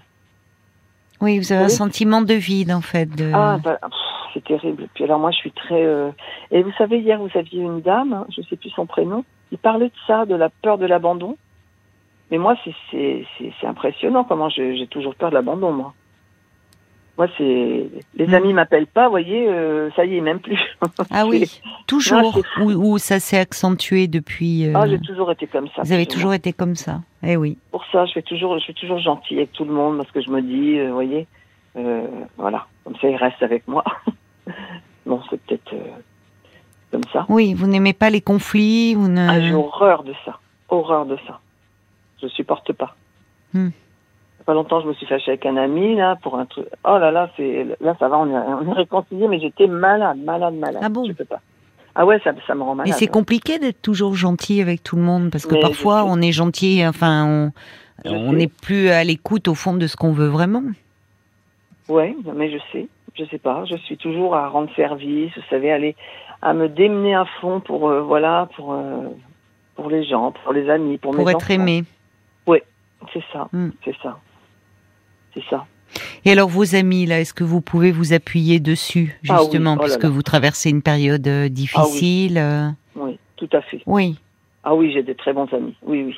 J'ai des très bons amis, j'ai des très bons enfants. Mais vous savez, c'est ce que je disais à Paul, c'est malgré tout, hein, c'est malgré tout. Hmm. Au fond de moi, j'ai une tristesse. Oui. Qui est toujours là. Qui est toujours là, toujours là. Et euh, voilà, on peut pas parler sans arrêt de ça aux amis, aux enfants. On peut pas. Oui. Vous voyez? Non, mais en revanche, euh, on peut en parler. Euh, c'est bien, vous m'appelez ce soir. ah oui, c'est important de pouvoir en parler de ça, de, parce que là, vous avez vécu quand même des. Il y a une série de, de séparations, de ah ruptures dans votre vie et de deuil. Et de deuil surtout, oui. Et de deuil, oui, mais vous qui avez si peur de l'abandon, euh, dans l'inconscient, euh, deuil et abandon, c'est lié. Hein oui, tout à fait. Tout à fait. Donc ça vous plonge dans, dans une incertitude au fond, quand vous dites vous avez du mal à vous projeter dans l'avenir. Voilà, c'est ça. Et en plus, ben, j'essaie de retrouver euh, ben, l'amour, hein, on va dire. Hein, ah d'accord. Mais à chaque fois, il y a quelque chose. À chaque fois. Alors, je vais, je vais être franche avec vous, hein, Caroline. En fait, l'homme que j'ai laissé, il y a quatre ans, euh, deux ans, deux ans et demi, oui. et eh ben, je l'ai toujours dans la tête. C'est impressionnant. Je n'arrive pas à l'enlever. Ah oui, vous êtes toujours euh, attachée à lui, amoureuse de lui? Amour, attaché, attaché, parce que vraiment on s'entendait, mais moi je pensais vraiment qu'on resterait ensemble. On avait vraiment les mêmes, euh, on rigolait beaucoup, c'était les mêmes envies, vous voyez. C'est important ça, c'est vrai. De, vous avez raison de s'amuser, de rire. Euh, il devait vous faire du bien aussi avec ah tout ce que vous aviez traversé. Enfin, c'est bien quelqu'un qui est qui est gay, qui a de l'humour, qui a de la fantaisie. Ah oui, il a beaucoup d'humour. Mais alors pourquoi vous vous êtes séparés? Parce que j'ai appris un truc euh, qui est impardonnable. Je peux pas ah le dire à l'antenne, je veux pas le dire à l'antenne. D'accord. Jamais, vous savez. Un truc impardonnable chez lui. Qu'il a fait. Qu'il a, fait, qu'il vous a fait. ça. Ouais. Oui. Et donc, bah, Paul le sait, vous, vous lui demanderez. Ah, Paul le sait, oh là là. je lui ai dit, mais je lui ai dit. Ah bon, vous non, pas de, ma curiosité. Non, non, mais je respecte tout à fait euh, que vous, que vous n'en parliez pas à l'antenne, bien sûr. Vous dites, euh, vous avez le droit de, de taire ce que vous avez envie de, mais un, de garder. En plus, il m'a menti, donc euh, c'est impardonnable. C'est impardonnable, c'est ça. Voilà, donc, il y a une part de vous qui, euh, qui fait que vous, vous savez que ce n'est pas possible de reprendre. Oui, oui c'est ça. C'est pour ça que je suis un peu tiraillée, si vous voulez. Oui. Oui. Parce qu'en plus, en plus, euh, comment vous expliquer Il est toujours présent. Moi, je joue euh, un jeu sur Facebook, sur euh, non sur Internet. Oui. Et en fait, lui aussi, et il m'envoie toujours des petits cadeaux, ah. des petits cœurs, et, c'est terrible, quoi. terrible. Oui, donc il cherche à se rapprocher de vous, peut-être, et un peu des appels du pied.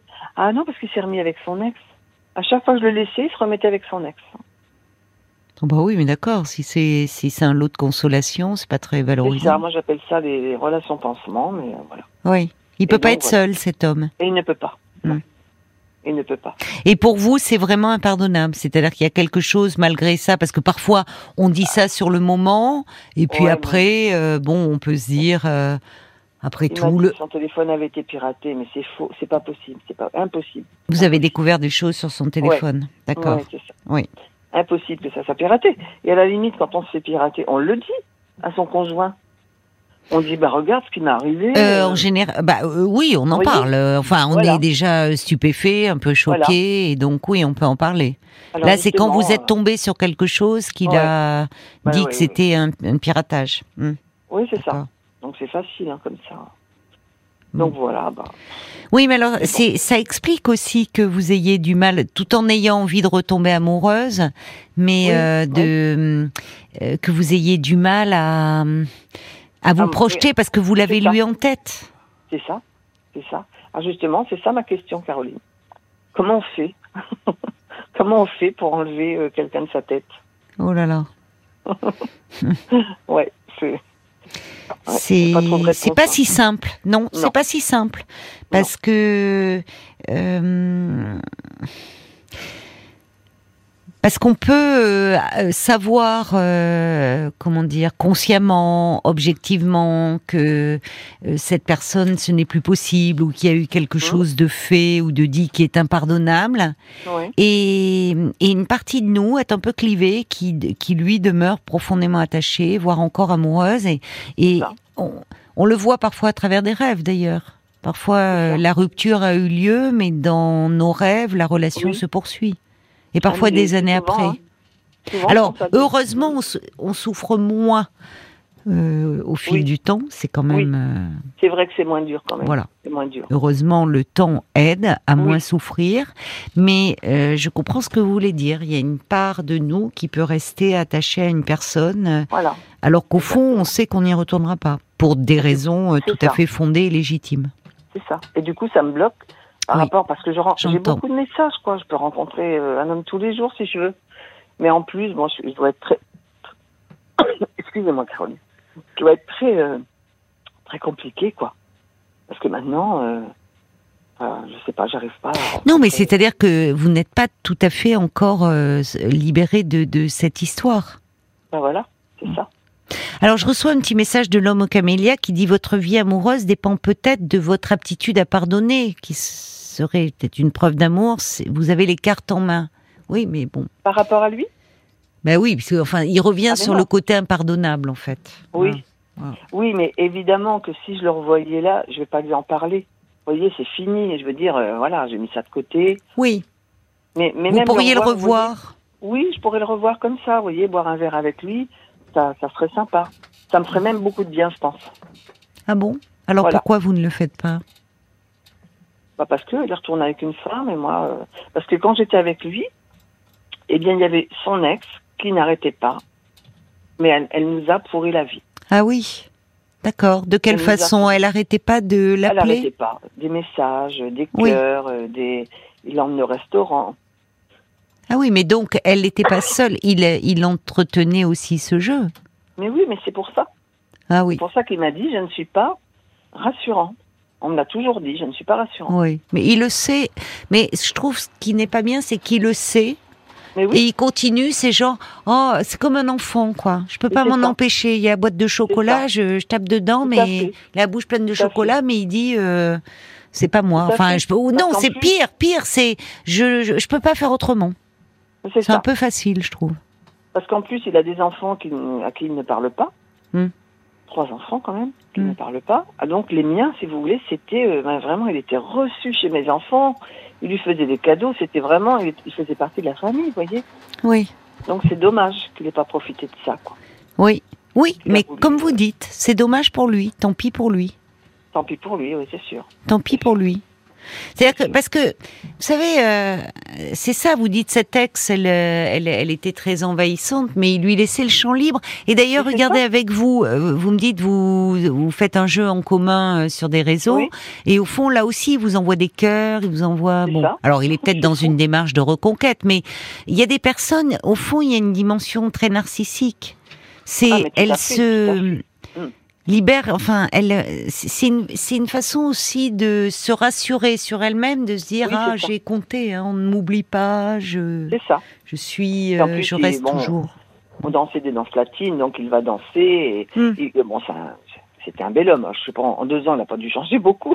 Oui. Mais euh, voilà, il aime se faire. Euh, oui, c'est ça. Il a besoin d'avoir une cour autour de hmm. lui. Hmm. Tout à fait, tout à fait.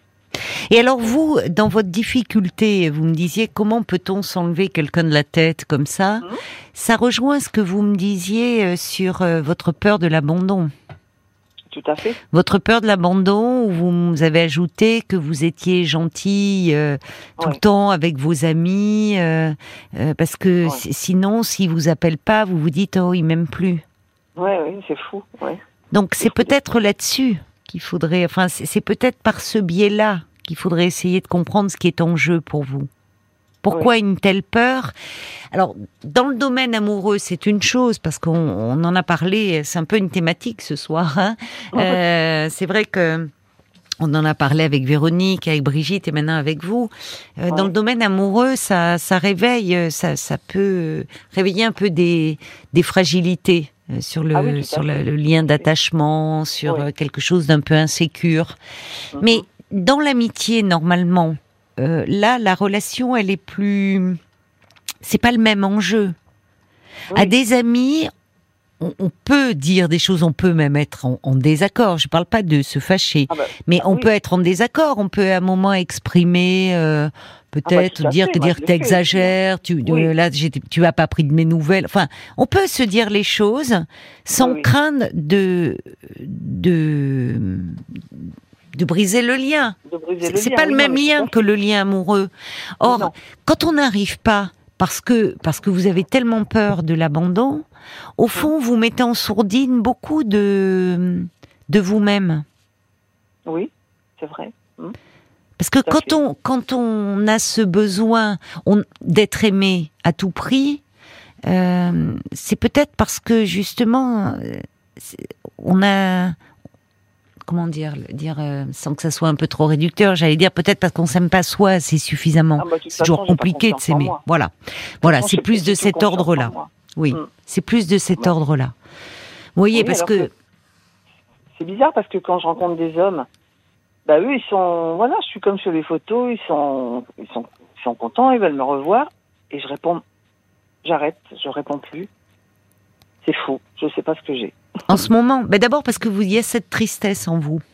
Ah oui, j'ai une tristesse. Donc cette, alors en même temps, on sent aussi euh, dans votre voix de la gaieté, hein, hein, qui est là. Enfin, on sent que ah vous êtes quelqu'un de. Vous voyez, vous m'avez dit, d'ailleurs, on s'est déjà parlé. Euh, vous m'avez dit, on avait bien rigolé. On ah sent que vous êtes quelqu'un de joyeux. Oui. On, ah, enfin, mais c'est pas incompatible hein, les deux, parce que vous êtes certainement quelqu'un de sensible, d'assez émotif, et donc dans ces cas-là, on vit les, choses très intensément. Oui. Tout intensément. Bon, ce qui est euh, euh, au fond, euh, j'allais dire, voilà, on se refait pas. Vous êtes comme ça. Non, bah et mais ce qui est bien, c'est que on sent que la, la joie, enfin en parlant avec vous, dans votre voix, vous vous animez. Enfin, il y a euh, il y a de l'enthousiasme, il y a de la spontanéité. Vous êtes aussi ça. Tout à fait. Moi, je sais, je suis, pas mal invitée chez des amis parce que ça m'étonne pas. Que, euh, oui, parce qu'on rigole bien, parce que voilà. Je oui, Vous aimez rire, vous êtes gai, on sent. Bon, voilà. Euh, vous avez de la légèreté aussi en vous. Ah oui. Ben oui. Mais la légèreté au bon sens du terme. Oui. Vous voyez, on peut être. La légèreté, pas au sens de superficiel.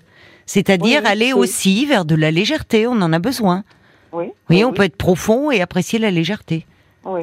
Donc, euh, il y a. Hum, mais peut-être que, euh, au vu de ce que vous me racontez, de tous ces deuils très rapprochés que, que vous avez vécu en très peu de temps, euh, depuis, enfin, vraiment là, 2015, 2019, enfin, euh, tout ça, ça fait combien? Cinq personnes. Vous vous rendez compte? Oui.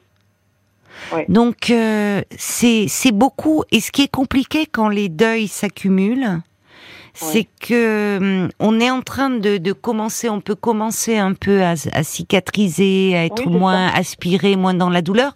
Et il y a un nouveau, deuil qui arrive. Et à un moment, le psychisme ne peut plus faire face. C'est ça. Bah voilà, c'est vraiment ça. J'ai vraiment l'impression que je, suis fatiguée, vous savez. Oui, bah oui, oui, c'est normal. En fait, je suis fatiguée. Oui, c'est ça. Il y a une fatigue, oui, parce que parce que vous psychiquement, il y a eu trop de chocs. Oui, trop de chocs, oui, c'est vrai. Et, et, à un moment, on ne peut plus. C'est-à-dire que ça fait comme un, un bloc et, il y a quelque chose qui peut être un peu interrompu dans un travail de deuil qui se fait malgré nous. Hein.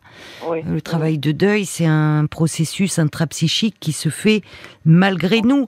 Mais quand à un moment Enfin, qui se fait de façon aussi un, peu inconsciemment. Et donc, mhm. dans le, dans le deuil, il y a de l'énergie qui est aspirée. C'est pour ça aussi qu'il y a cette grande fatigue. Il y a, ah il y a un peu une perte d'intérêt au départ, un retrait social. On en parlait hier avec euh, Francesca qui avait perdu son fils et qui a ah éprouvé, enfin, elle s'est coupée du monde. Il y a eu une forme de retrait social, de, de solitude évidemment, l'a vécu de façon extrême parce que c'était un enfant, mais qu'on retrouve ah dans le deuil, de un peu se retirer comme du monde. Et puis cette énergie, on la récupère, on la retrouve. Seulement là, vous en avez vécu, ça, ça n'a pas arrêté. Trop. Là, je suis trop épuisée. Voilà. Donc, il faut s'occuper de ça. Bah oui. Il faut s'occuper de cette fatigue. De... Il y a quelque chose qui est certainement un peu bloqué chez vous, Nathalie. Oui, mais c'est sûr. Et qui ne demande qu'à être le, le, vous savez, même un travail de deuil, il peut à un moment être interrompu, être bloqué, se compliquer, et il peut reprendre ah avec un bon accompagnement. Oui, mais sûrement. Il faut parler de cette tristesse et de et de cette euh, au fond, euh, fatigue. Mes enfants m'avaient offert une séance de shiatsu. Oui. Mais franchement, ça m'a fait un bien, mais impressionnant. Ah bon? Impression. Ah oui. Oui. Et pourtant, c'était il y a, vous voyez, il y a un an à peu près. Hein.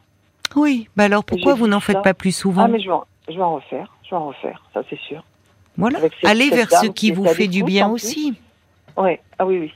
Oui, oui c'est sûr. Allez vers ce qui vous fait du bien, si ça peut passer par euh, quelque chose du massage, de quelque chose d'un peu enveloppant. Ça fait du bien, c'est vrai. Mais le shiatsu, la séance qu'elle m'avait fait, c'était euh, oh là là, impressionnant. Mais alors, ce qui m'étonne, c'est que vous n'ayez pas euh, recommencé quand on, éprouve un tel soulagement. Oui, oui, je vais, le refaire. Je vais le refaire.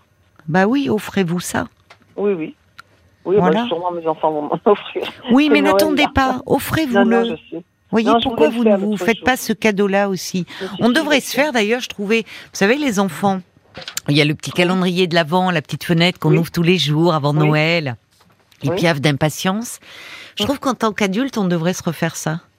Euh, enfin, pas, pas sous forme d'un petit chocolat, d'une petite douceur, mais peut-être profiter de cette période, et particulièrement aussi pour, euh, pour les personnes pour qui cette période, elle est difficile à vivre pour des bah tas de raisons, parce qu'elle renvoie à la solitude ou à une bah famille qui se déchire ou à une enfance qui a été euh, douloureuse. Se, se faire ce petit moment dans l'année, euh, un petit moment chaque jour. Il s'agit pas de grands trucs, s'accorder une petite douceur. Alors offrez-vous un, un massage. Reprenez. Et c'est ce que dit Jacques pour conclure. Il dit après tous ces deuils, comment ne pas être triste? Euh, La tristesse, elle est en chacun de nous, mais comme une lumière plus ou moins forte. Ça se régulera avec le temps. Mais bon, en attendant. je, euh, dis, je suis toute seule dans ma banquette, vous savez. Alors surtout de ce temps-là. Hein. Oui, euh, c'est pas. les enfants travaillent, euh, voilà, les amis sont en couple. Vous savez, on peut pas non plus euh, tout le temps. Oui, non. Moi, je suis toujours la seule. Vous savez, quand je vais, on va au restaurant ou quoi, je suis toujours la seule.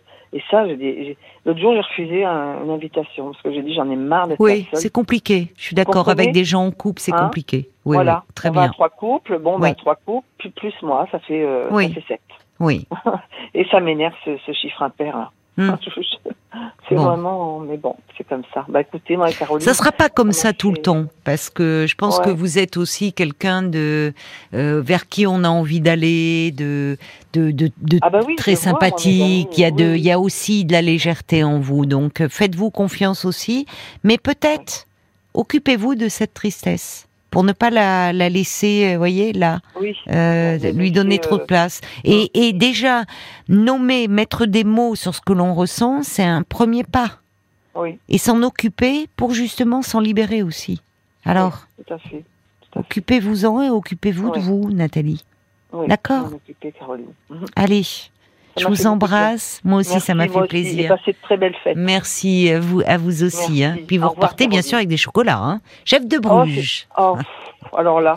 Paul va prendre votre adresse. Voilà. Oh, des petites douceurs. Ouais, merci Caroline. Au revoir. Au revoir Nathalie. Au revoir. 22h, minuit 30. Parlons-nous. Caroline Dublanche sur RTN. 09 69 39 10 11, c'est le standard de Parlons-nous que je vous invite à composer pour euh, me parler. Nous sommes à vos côtés en direct, bien sûr, jusqu'à minuit et demi. Puis une bonne raison hein, encore, il reste euh, ce soir et demain pour être gâté et recevoir des chocolats chef de Bruges. Allez, on accueille tout de suite euh, Sophie. Bonsoir Sophie. Bonsoir Caroline. Je suis ravie de pouvoir vous parler. Eh bien, écoutez, moi aussi, ça tombe bien. Et on va continuer à parler d'amour hein, ce soir. Oui, oui, je suis un petit peu intimidée, mais ça va, ça va mais non, vous allez voir, ça va bien se passer. Je vous ai parlé il y a un an et demi déjà. Alors, euh, bah, je, je, je m'attends pas à ce que vous vous rappeliez comme ça. Ah, ça dépend. Euh, pas comme ça d'emblée. Il y a des choses qui peuvent me revenir, euh, si, si, sur parfois des détails, mais. Oui. oui. Et il y a un an et demi, c'était pour euh, me parler du même homme ou Du même homme, tout à fait, avec une relation qui a considérablement évolué contre toute attente, mais euh, où je me pose encore beaucoup de questions, évidemment. D'accord. Alors pour euh, pour me resituer un petit peu, euh, vous êtes avec un homme qui était marié, enfin qui techniquement l'est toujours, mais il est séparé aujourd'hui. Ah, ah bah effectivement, c'est une grande évolution, ça. Oui, oui, oui. Donc euh, quand je vous avais téléphoné, il était marié, j'étais déjà avec lui depuis deux ans et demi, et j'avais décidé de faire un break à ce moment-là parce qu'il n'y avait pas de perspective d'avenir. Oui, d'accord. Oui. Et c'était une grande souffrance. Et euh, bon, bah, vous m'aviez bien remonté pour me dire que j'avais pris la bonne décision. Bon, simplement, on se voit à notre travail et j'avais pas tenu bien longtemps le break. Je ah, c'est compliqué. Oui. C'est compliqué quand euh, c'est tout est mêlé. Après, j'ai replongé. Ben oui. Et euh, bah, écoutez, bah, c'est bien puisque finalement euh, aujourd'hui il est séparé, vous êtes toujours ensemble. On est toujours ensemble. Vous Alors, voyez, vous avez bien fait de pas m'écouter. Effectivement, j'ai très bien fait. Mais, en même temps, je me pose quand même beaucoup de questions. Aujourd'hui, c'est vrai que je vais pas forcément revenir sur, l'historique depuis un an et demi, sur le moment de la séparation, mais c'est plus pour euh, parler d'aujourd'hui. Il s'est séparé, il a parlé à sa femme fin novembre l'année dernière, donc ça fait un peu plus d'un an. Et euh, en fait, euh, il est très présent dans mon quotidien. Je peux vraiment pas dire on a une vraie relation amoureuse. Il est très investi, très attentionné. Oui. En fait, tout dépend si je vois le verre à moitié vide ou le verre à moitié plein. Et ça dépend des jours. Là, c'est plutôt à moitié vide alors si vous m'appelez ce soir. Avec les fêtes qui approchent et que je vais à nouveau passer sans lui, oui. Ah, pourquoi? Bah Parce qu'il ne souhaite pas me présenter à son entourage, tout simplement. Son entourage euh, familial? Voilà. Euh, même amical, c'est très difficile. Ça commence, mais c'est très difficile. Et ça fait un an qu'il est séparé de, de son épouse, c'est ça Ça fait un an. Euh, pendant environ deux mois, il a habité chez un de nos collègues. Donc euh, il y a un an, au moment des fêtes, si vous voulez, il n'avait pas encore de chez lui, c'était tout frais, c'était un peu le chaos dans sa famille. Enfin voilà, il a fallu déjà qu'il explique ce qui s'était passé. Je peux tout à fait comprendre que le premier Noël, il l'ait passé sans moi, mais c'est vrai que là, je me dis, depuis le début de notre relation, c'est le cinquième Noël et anniversaire parce qu'il a en plus son anniversaire au moment de Noël pratiquement ah oui. à jours près. Que je passe sans lui et euh, ça fait beaucoup oui pour vous. Oui je trouve. Et alors les trois premières années j'étais sa maîtresse on va dire que c'est normal. Oui. mais l'année dernière il venait de se séparer c'était tout frais encore. Mais je trouve qu'aujourd'hui ça commence à me poser question. Mais alors il le passe avec qui Noël? Avec sa maman et sa sœur. Ah d'accord et d'autant, ça, aurait été d'autant plus simple. Elle est âgée, sa, sa mère? Oui, sa maman, elle a euh, plus de 80. Ben, lui est plus âgé que moi. Moi, j'ai 42 ans. Il en a, il va avoir 63. Oui, c'est ce que je vois. Oui, donc peut-être que pour par rapport à sa mère. Euh, mais pourquoi il ne vous présente pas à sa mère? Il. Euh... Ben, c'est une grande question. Et quand je lui en parle, euh, en fait, c'est. Il craint sa réaction. Lui le souhaite pas, quoi. Enfin, je, je, il assume pas la relation. J'ai l'impression. Bah, c'est-à-dire qu'il euh, y a quand même quelque chose qui a bougé, c'est-à-dire qu'aujourd'hui, il, est quand même séparé de. Il a pris la décision de quitter sa femme. Oui. Mais euh, c'est. Enfin, je trouve pas si clair que ça non plus. Mais voilà, vous n'êtes pas, vous, pour autant. Euh, qu'est-ce qu'il a dit, au fond? Est-ce qu'il a dit à son entourage qu'il avait rencontré, qu'il vous avait rencontré que... Ah, bien sûr, l'entourage sait parfaitement que c'est à cause d'une maîtresse que. bah oui, mais c'est plus une maîtresse. Enfin, c'est plus une maîtresse ou de cinq enfants. Vous voyez, vous prenez une autre dimension. C'est ça, oui, oui. Je, me vis un peu comme ça, c'est-à-dire que, bah encore aujourd'hui, euh, sa, sa, femme, parce que techniquement ils sont toujours mariés et ils n'ont pas entamé la moindre procédure de divorce. Ça aussi, ça me pose question. Pourquoi? Bah j'ai pas vraiment de réponse en fait. Et quand je lui en parle, il se braque tout de suite. Il se braque, c'est-à-dire il se met en colère, il se ferme bah, en gros, c'est pas mon problème, quoi. Bah un petit peu quand même. Mais en gros, euh, c'est à lui de prendre cette décision et à sa femme, et en gros, ça me regarde pas. il a oui, mais oui, mais ça a des répercussions sur vous. C'est un peu insécurisant pour vous. Vous vous demandez ce qui se passe. Bien sûr. Alors, euh, peut-être que, c'est-à-dire, euh, je, je, le fait qu'il vous donne euh, des, des, explications pourrait vous rassurer. Il y en a peut-être. C'est-à-dire que il a déjà, je ne sais pas, il a, il a déjà parlé à sa femme. Oui. Il s'est séparé d'elle physiquement. Oui. Après, parfois, il peut y avoir un délai. est-ce que, est-ce qu'ils ont est-ce que c'est aussi pour, euh, comment dire, par culpabilité d'avoir pris cette décision, de ne pas vouloir la léser matériellement? Il y a plein de choses qui peuvent intervenir. Bah, Il euh. ne la laisse pas matériellement, ni même sa fille, parce que lui-même, il se retrouve dans une situation très précaire. Il euh, culpabilise tellement qu'il ah bah voilà. leur donne beaucoup. Il paye le loyer de sa fille qui a plus de 30 ans. Moi, je trouve que c'est exagéré, mais ça n'est que mon point de vue. Hein. Oui, donc il est, il est dans la culpabilité. Totalement. Donc il se rachète et il fait tout pour elle encore. C'est-à-dire qu'encore aujourd'hui. Pour qui? Pour sa femme ou pour sa fille? Pour, euh, les deux, les deux, mais je veux dire, euh, il arrive quand même fréquemment que sa femme appelle au secours, c'est la grève des trains, elle doit aller prendre l'avion, bah, il, va me blesser en plan pour aller l'accompagner. Euh, voilà. Hmm. Ça, ça arrive très fréquemment. Hmm. Et elle, elle sait très bien que j'existe, mais en même temps, il ne parle jamais de moi, il ne parle pas de moi à mon entourage. Je suis un peu tabou, et à tel point que je me dis, son entourage doit penser que c'est pas bien sérieux entre nous puisqu'il ne me présente pas, puisqu'il ne me parle Qu'est-ce qu'il en dit par rapport à ça? Est-ce que vous lui avez demandé euh, bah, dire, au moins à ses amis? Alors, c'est peut-être des amis communs au couple. Il y, a, il y, a, de ça. Il y a de ça parce qu'on travaille tous dans le même milieu, un, petit peu artistique, je vais pas trop en dire. C'est vrai qu'on a quand même des amis, on fait quand même des soirées avec des amis, mais c'est des amis communs à lui et à moi, hmm. de notre travail par exemple, ou si quand c'est des amis de mon côté, il n'y a pas de problème. Pour vous dire, il connaît mes parents, il s'entend très bien avec mes enfants. Il est quand même très régulièrement, ça c'est le verre à moitié vide, euh, à moitié plein, pardon. il est très régulièrement chez moi. Il est très investi auprès de mes trois enfants qui sont quand même à un âge préado, pas euh, facile tous les jours et très vif. D'accord, et qu'il apprécie. Oui, alors évidemment que c'est fatigant pour lui, ça je l'entends. D'ailleurs, mm. lui, il n'a qu'un enfant, n'en a jamais voulu plus. Euh, c'est pas, c'est pas son truc quand même. Enfin, vous lui demandez pas d'être le père, hein, non plus. Bon. Bien sûr, mais c'est vrai qu'en étant là souvent. Ça le euh, bouscule, c'est une autre vie, ça bouge, quoi. Ça bouge plus. Lui, ses enfants sont grands. Il a une fille, c'est ça. Oui, oui. Donc, euh, hmm. bon. Il est extrêmement investi au quotidien. Cet été, il a par exemple refait tout mon appartement avec moi, refait les peintures. Il est parti en vacances avec mes enfants, mes parents et moi, ce qui n'était pas rien du tout. Ah oui. Mais moi, à l'inverse, je n'existe pas dans sa famille et je trouve que ça me, enfin, c'est difficile, quoi. Enfin, c'est, et puis, euh, bah, toujours ce, contact avec sa femme, même s'il n'y a plus rien entre eux, même si elle est très remontée. Oui, mais il se sent, elle est, euh, comment dire, c'est, il, se sent, il culpabilise. Donc au fond, euh, ça peut s'atténuer avec le temps, ça. C'est-à-dire comme s'il a laissé tomber, il abandonne. Donc si elle fait appel à lui, je suis, je suis d'accord. Hein, pour vous, c'est compliqué. Oui. mais au fond, c'est quels sont vos projets? Au-delà de la famille euh ben Là, justement, il y a encore un autre point noir, c'est-à-dire que lui, il y a un an ou deux ans de la retraite. Enfin, il n'a pas encore tranché. Voilà, parce que ça. Et euh, il a toujours eu le projet. Alors, j'essaie de pas trop en dire, mais en tout cas de, de s'éloigner beaucoup pour euh, parce que lui, sa passion, c'est la navigation. Hmm. Et il a le projet depuis très longtemps de construire son bateau. Et en fait, on ah moi, j'habite très loin de la mer. Donc en fait, c'est un très gros sujet et même euh, quand on en parle, c'est très tendu et quand on n'en parle pas, tout va bien. Mais en même temps, je peux pas faire comme si ça n'existait pas. Oui, je suis d'accord. J'ai cette épée de Damoclès au-dessus de la tête que peut-être dans un an ou deux, il va partir habiter à 1000 kilomètres.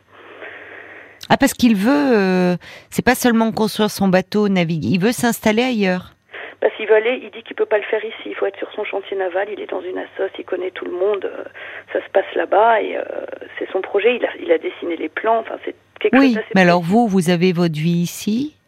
Ben moi, vous, avez, vous êtes jeune, vous avez 40 ans, vous avez des enfants, enfin, vous pouvez pas le suivre. Si pas d'enfants, je pourrais me faire muter. Je suis dans une branche où je trouverais facilement, mais il se trouve que je peux pas éloigner mes enfants de leur père. C'est pas possible. Et qu'est-ce qu'il en dit quand vous lui parlez de tout ça? Ah ben, il me demande pas de le suivre parce qu'il sait que bah, il sait bien que pour les enfants, c'est pas possible. Mais en fait, il me dit, tu peux pas me demander de renoncer à mon projet. Je lui dis, mais je te demande, demande pas de renoncer. J'essaye d'imaginer quelque chose où, par exemple, on, vivrait ensemble ici et où moi je suis prête, par exemple, à ce qu'il ce qui passe la moitié du temps sur son chantier, qu'on vive ensemble à mi-temps, qu'il fasse les trajets. Il me semble que. Donc déjà, vous êtes prête, oui, à trouver un compromis. Qu'est-ce qu'il en dit? Mais lui me dit, euh, bah, construire un bateau, euh, c'est un an, deux ans, mais si je le fais sur trois ou quatre ans, il va pourrir, euh, et après je serai trop vieux, etc. Et je veux pas que, et je, je tiens à ce projet, il faut que je le fasse dans de bonnes conditions. Donc moi je lui dis, bah donc t'es prêt à ce que notre relation elle pourrisse, en gros. oui, vous bah, je comprends votre action. Oui. Parce que ce projet passe au-dessus de tout, semble-t-il. Oui. Et d'ailleurs, comment il aurait, si vous n'aviez pas été là, comment il aurait Enfin, vous lui avez demandé comment comment il bah, aurait fait avec son épouse parce que. Bah elle, euh, bah déjà ils ont le même âge. Hein, et, euh, oui. Ils ont ils ont un appartement euh, à proximité du chantier.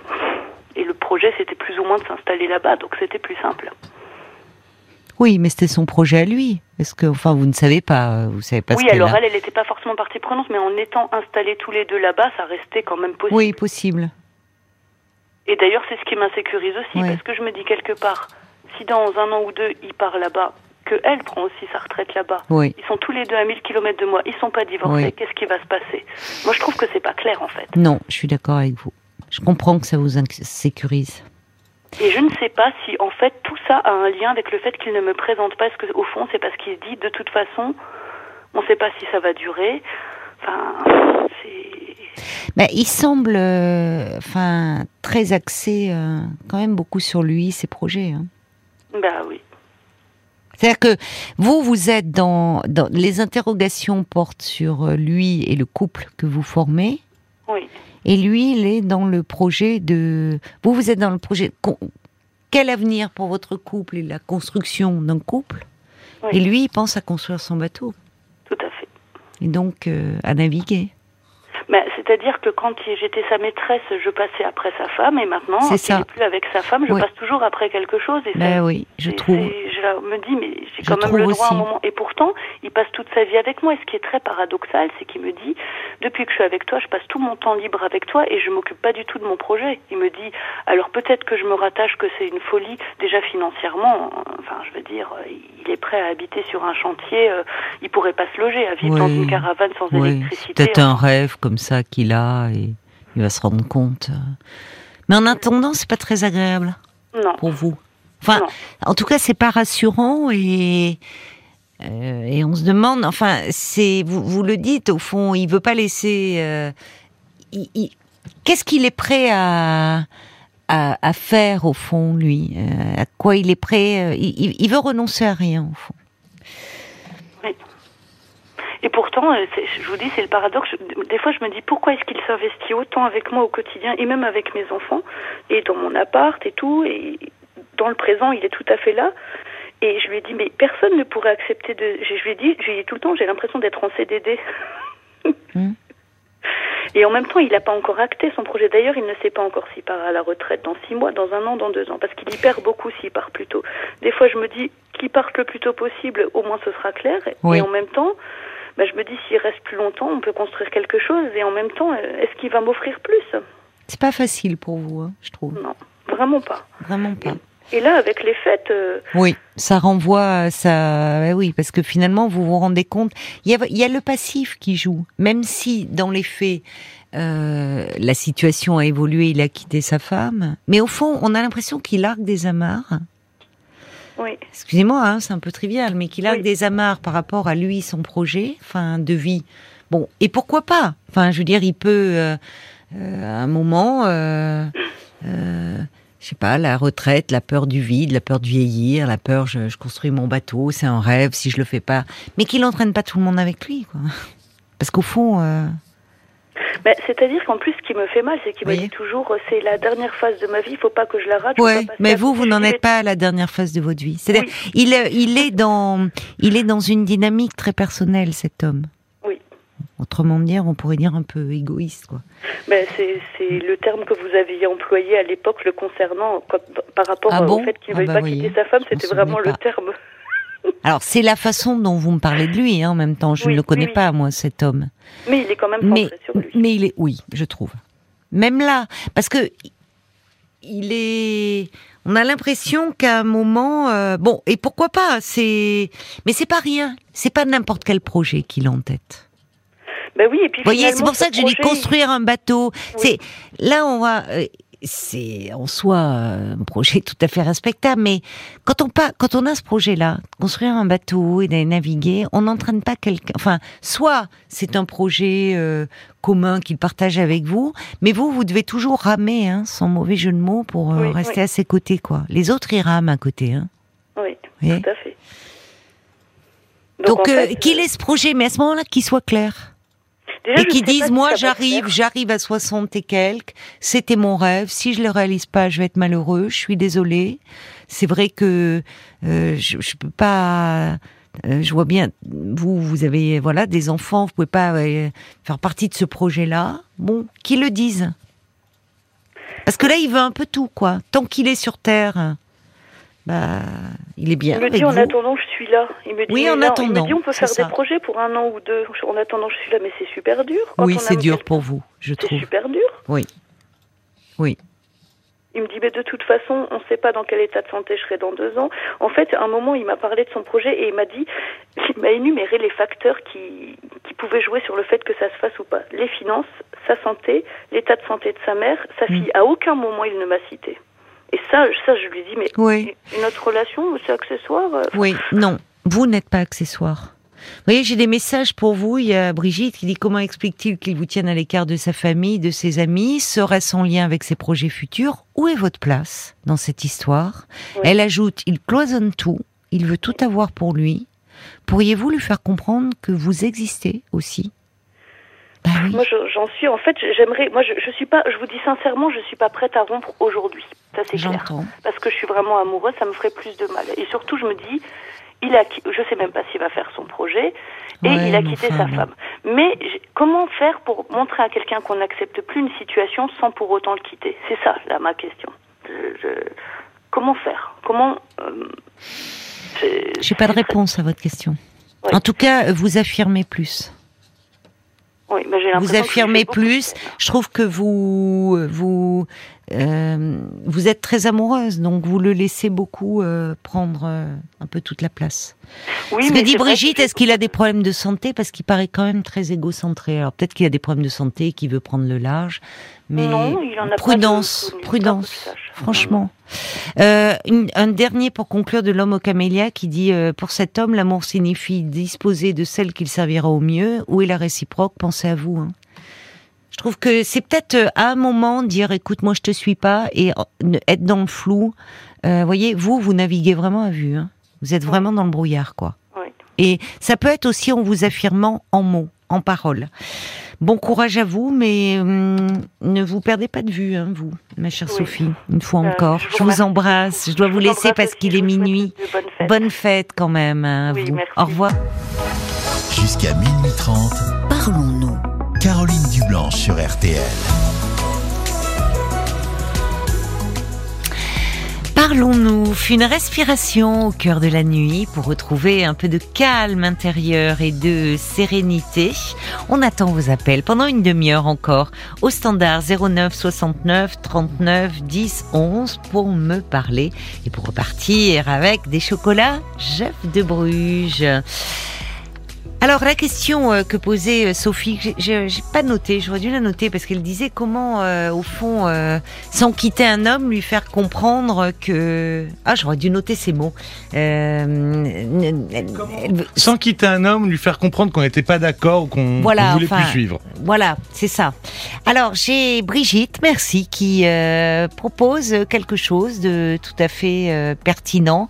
Elle envoie un petit SMS pour dire bah, affirmez vos besoins beaucoup plus clairement qu'il ait peur de vous perdre éventuellement et il sortira peut-être de sa bulle confortable. Oui, parce que pour lui c'est assez facile en ce moment.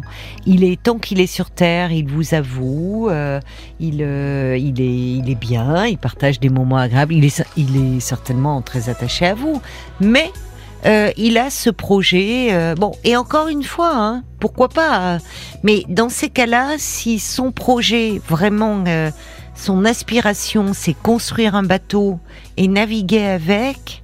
Bah, dans ces cas-là, euh, s'il veut le réaliser seul, qu'il vous entraîne pas dans l'histoire et qu'il sache rompre les amarres avant vraiment euh, de voguer, euh, voyez, au large. Donc euh, c'est là, il veut un peu tout euh, garder. Qu'est-ce qui te fait rire Paul On est dans du, dans du vocabulaire. oh non, j'ai pas, non, j'ai pas le pied marin. J'ai beaucoup eh. d'admiration. Et moi qui suis pas très sport, vraiment, ça c'est un sport qui me fait rêver parce que je trouve qu'aller prendre la mer, les navigateurs, enfin, oui. Le ciré jaune. Non, non, mais c'est oui, et ça et les alpinistes, vous voyez, c'est se confronter à la nature extrême. Bon, mais ça n'intéresse que moi. Donc on va écouter un petit peu de, musique, peut-être, et après nous accueillerons euh, Marie. Marie qui a euh, vécu un peu, qui s'est retrouvée dans le témoignage de Brigitte, qui euh, se sentait très dépendante de son compagnon. 22h, minuit 30. Parlons-nous. Caroline Dublanche sur RTL. Bonsoir Marie. Oui, bonsoir Caroline. Alors je disais Marie que vous avez euh, appelé euh, le standard parce que vous vous êtes euh, retrouvée dans le dans le témoignage de Brigitte. Oui, Brigitte, alors pour je, je, fais un bref récap pour ceux qui n'étaient peut-être pas à l'écoute à ce moment-là. Elle, elle a rencontré un homme en promenant son chien, avec qui il y a eu un, un déclic ils ont voilà bah aujourd'hui ils sont ensemble euh, depuis depuis cet été. Et euh, elle se sent euh, dépendante de lui si elle ne le voit pas même un soir elle est elle est mal et assez assez angoissée. Donc elle se posait des questions sur cet état qui était nouveau pour elle me semble-t-il, puisque bon, il faut dire que dans ses précédentes relations, euh, elle n'avait pas été très heureuse non plus avec les hommes, puisqu'elle avait les, elle avait les pères de ses enfants euh, l'avaient l'avait quitté et ne s'était pas occupée des enfants. Voilà. Je vous ben laisse maintenant ben, euh, en dire en quoi peut-être ça vous parle cette histoire et cette question de la dépendance? Oui, c'est en cela en fait que je me suis reconnue parce que comme elle, sans doute, euh, j'avais pas vraiment euh, eu euh, de, de, de, de relations véritablement amoureuses. Enfin, j'étais plutôt dans des relations où j'étais plus dans quelque chose de, de, fraternel que de véritablement le coup de foudre comme ce qu'elle a ressenti, que j'ai ressenti moi aussi. Et, euh, et donc j'avais rencontré quelqu'un qui, qui m'avait vraiment euh, que j'admirais beaucoup. Oui. Et euh, pour qui j'ai ressenti euh, vraiment euh, un amour euh, du coup de foudre. Et puis et puis après, vraiment je me sentais bien qu'avec cette personne. Et, et effectivement, dès que je n'étais pas avec lui, je me sentais mal. Euh, et je euh, j'étais même euh, blessée quand, ben comme elle, quand quand il avait plutôt envie d'être avec d'autres personnes. Et en même temps, moi, je me doutais bien que c'était normal. Je savais que c'était quelque chose de, de, tout à fait euh, souhaitable aussi. Hein, de, oui, mais c'est pas rationnel, au fond. Ça vous, en, ça, vous ça vous angoissait, ça. Oui, ça m'angoissait. Je ne me reconnaissais pas. Oui. Et, euh, et donc euh, ça a duré euh, à peu près trois ans. Oui. Où euh, ben, ça n'a pas été heureux du tout parce que euh, moi j'étais assez exigeante et mm. et puis je je n'ai jamais pu être véritablement apaisée. Et suite à cela, et c'est aussi l'objet de mon appel, oui. j'ai donc suivi une, une thérapie, une psychothérapie. Euh, après, euh, vous êtes séparés de cet homme Oui. Parce que c'est, il a mis fin à votre histoire? Euh, c'est plutôt tous les deux. Tous les deux. C'est plutôt comme une sorte de, déchirement, quoi. Oui. on a dû s'arracher l'un à l'autre pratiquement. Oula, oui. Oui, c'était pas. terme, hein, c'est. Ouais, voilà. Oui. Donc, ce qui m'a conduit à aller consulter parce que. Oui. Vous étiez mal, vous étiez malheureuse. Oui. Voilà, c'est ça. Hmm. Et, et en fait, euh, d'avoir fait une thérapie, oui. euh, et d'avoir essayé de dénouer sur ce qui s'était passé euh, dans cette histoire, pourquoi j'avais été si fortement dépendante, etc., m'a appris beaucoup sur moi-même. Mhm. Et ça m'a permis de, euh, de comprendre aussi quels avaient été des enjeux de, de mon enfance, des choses de des, des, des, choses familiales aussi qui qui ont été euh, qui ont été donc euh, exposés quoi chez mon chez mon psychanalyste et euh, et que j'ai réussi à à dénouer.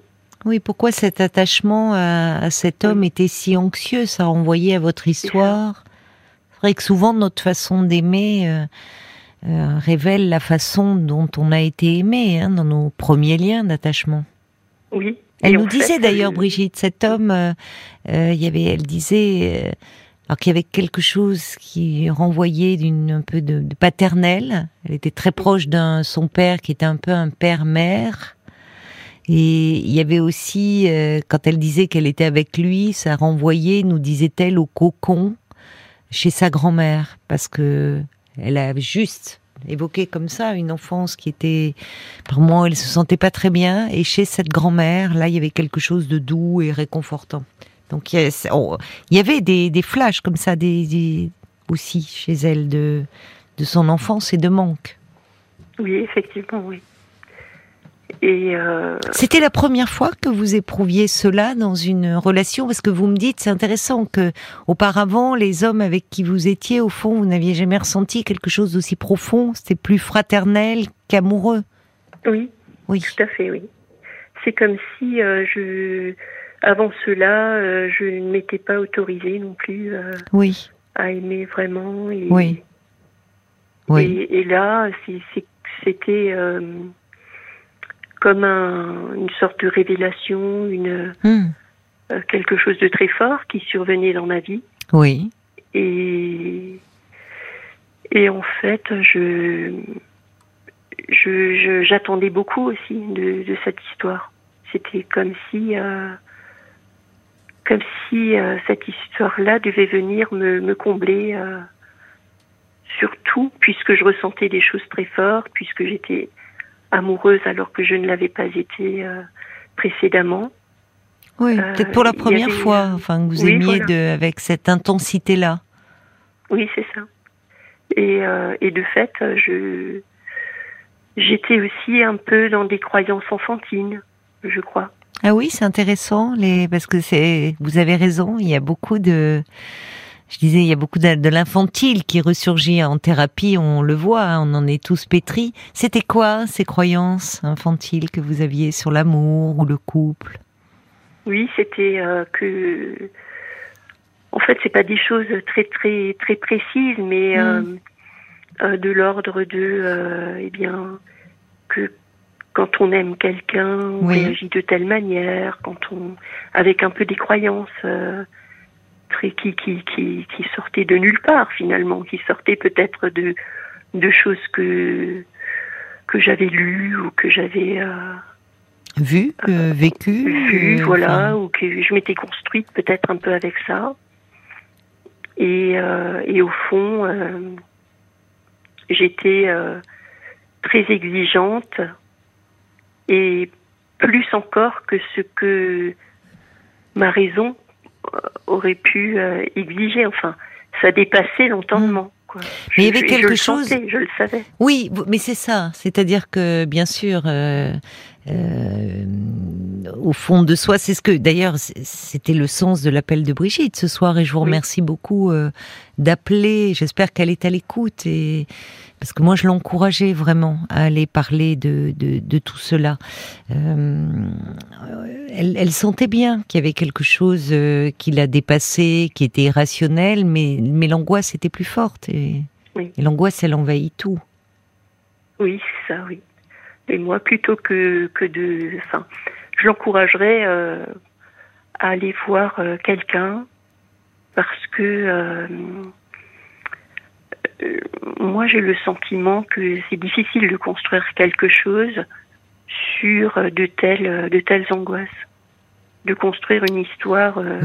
Enfin après, bon, je, ne peux parler que de la mienne, de, de mon histoire, mais c'est le sentiment que j'ai pour moi-même hum. Non, mais je suis d'accord avec vous. Sur, sur de telles angoisses parce que comme ce n'est pas rationnel et comme en plus elle, elle évoquait vraiment le, le fait d'être double et c'est un mmh. sentiment que j'avais aussi mmh. de mmh. dire il y a une part de moi qui euh, là qui, qui a mal et je ne la connais pas cette part là euh, je ne la je n'arrive pas même à la consoler parce que je ne sais même pas ce qui se passe puisque je ne la connais pas du tout et en fait ça en thérapie euh, c'est allé assez, euh, assez rapidement. Euh. Ah oui? Oui. D'accord. Oui, c'était. Et vous pensez aujourd'hui que vous êtes consolé? Oui. De, de ce qui ah était resté blessé, en souffrance, en tout cas chez vous? Oui, oui, oui. Ah, vraiment, la thérapie, pour moi, ça aura été une. presque ça, ça, ça m'a sauvée, je dirais. Oui, à ce point-là. Parce que je, je ne m'attendais pas euh, à pouvoir un jour être euh, sereine comme je le suis maintenant. Oui. Oui. Et c'est pour ça que je téléphone. Mais je vous remercie euh, parce que c'est moi je, je, je parle souvent quand j'entends comme ça une une fragilité ou une souffrance, mais c'est encore mieux quand c'est vous qui le dites, je trouve, parce que c'est c'est votre vécu. Enfin, il y a quelque chose. Moi, on pourrait dire, bon, bah oui, elle est psychologue, donc elle dit d'aller voir des psys, vous voyez Bon, mmh. même si, quand on fait ce métier, justement, on est passé soi-même de l'autre côté. Et on a aussi fait un travail sur soi, hein, sinon on peut pas accompagner les autres. Mais tant qu'on l'a pas vécu, c'est, ça peut rester un peu théorique. Et, euh, et, c'est vrai, je, trouve, euh, ce que vous dites est très juste, c'est-à-dire que euh, l'amour fait euh, met au jour des, des pans de notre personnalité euh, qu'on ne soupçonnait pas. Enfin, c'est ça, c'est c'est ce côté double qu'évoquait Brigitte et dont vous parlez vous aussi très bien. C'est-à-dire, euh, on peut très bien fonctionner professionnellement, socialement, être quelqu'un d'ouvert, d'agréable, de confiant, et puis être très très très fragile sur le plan affectif. Oui, exactement. Et très démuni au fond dans la relation affective Si je ne devais donner qu'un exemple, euh, euh, je pouvais me sentir tout à fait bien dans la relation et, et il suffisait euh, que, que la personne évoque un départ en week-end sans moi. Hmm. C'est comme si à ce moment-là, quelqu'un avait appuyé sur un détonateur hmm.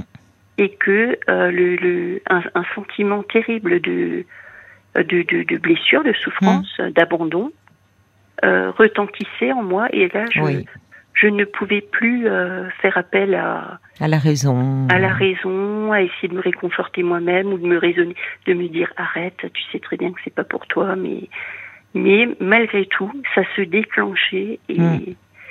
et en fait je alors je ne sais pas exactement par quel processus ça s'est ça s'est défait mais euh, euh, je sais que chez mon thérapeute, eh bien, j'ai pu, euh, j'ai pu vraiment euh, évoquer ces, ces difficultés, ces angoisses, et d'avoir euh, quelqu'un de bienveillant qui ne vous juge pas du tout mmh. et qui, qui reçoit, qui écoute, qui comprend, qui connaît ses mécanismes mmh. et qui peut vous les expliquer en disant euh, ou en vous demandant et, à ce moment-là, euh, qu'est-ce que ça fait rejaillir chez vous euh, Est-ce que ça se rapporte à quelque chose que vous avez déjà connu par ailleurs, ce sentiment-là et, et, donc d'aller chercher des souffrances passées. Alors c'est pas forcément des choses non plus des tragédies ou des choses très très difficiles, mais qui pour soi a été compliqué ou pas exprimé et de pouvoir l'exprimer à un moment donné, ça permet euh, ensuite de trouver de l'apaisement, de se comprendre mieux, de comprendre les autres aussi. Mmh. Et, euh, et, ça, je dirais que c'est par la parole, euh, par, euh, par l'écoute aussi, parce qu'on a un interlocuteur euh, qui est là et qui, et qui, qui comprend, qui, qui reformule aussi les choses. Oui, c'est ça. Et qui nous les fait voir tout à fait différemment, sous un autre angle, celui qu'on n'avait pas vu, et qui permet de, de ne pas ressasser sans arrêt, et de voir tout sous le même, sous le même prisme ou que d'un certain côté. Hmm. Et de, de nous faire voir les choses un peu différemment, de prendre un pas de côté. Et tout à coup, parfois, ça peut faire comme un déclic et se dire Ah, mais oui, j'avais pas vu ça du tout. Oui, oui. C'est pour ça, que c'est important de parler à un autre.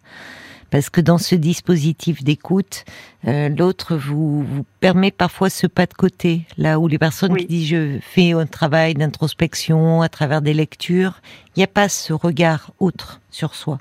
Mais alors dites-moi, parce qu'on sent effectivement la, tout ce qui tout ce qui s'est travaillé, tout ce qui a émergé, tout ce que vous avez compris de vous-même.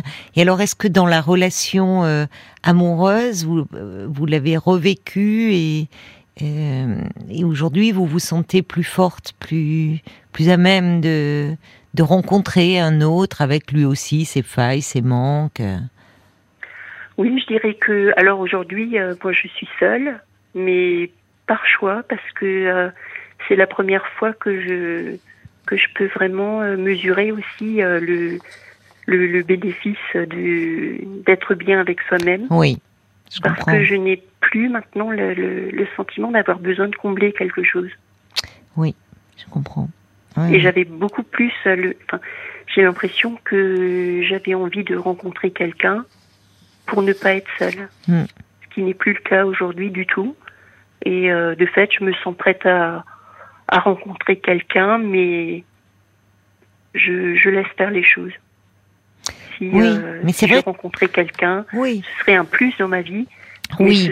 Ce, ne serait pas pour vivre mieux ou pour, euh, pour combler euh, un manque que je pourrais avoir. Alors que c'est souvent ce que l'on demande hein, inconsciemment à l'autre. Oui. Dans l'amour, de combler des manques. Et, et c'est d'autant plus difficile des manques que l'on ne connaît pas forcément, mais qui sont là et qui s'expriment. Oui. Mais pour l'autre, c'est compliqué parce que. Oui, parce qu'il a les siens déjà aussi. Il a ses propres euh, fêlures, ses propres failles. Mais euh, il y a, c'est ce que dit Brigitte. Elle dit quand les manques sont trop forts, le sentiment amoureux se déploie violemment pour tout combler. Mais le manque et l'angoisse, ça réapparaît. Il y a cette fulgurance hein, dont, dont vous parlez très bien.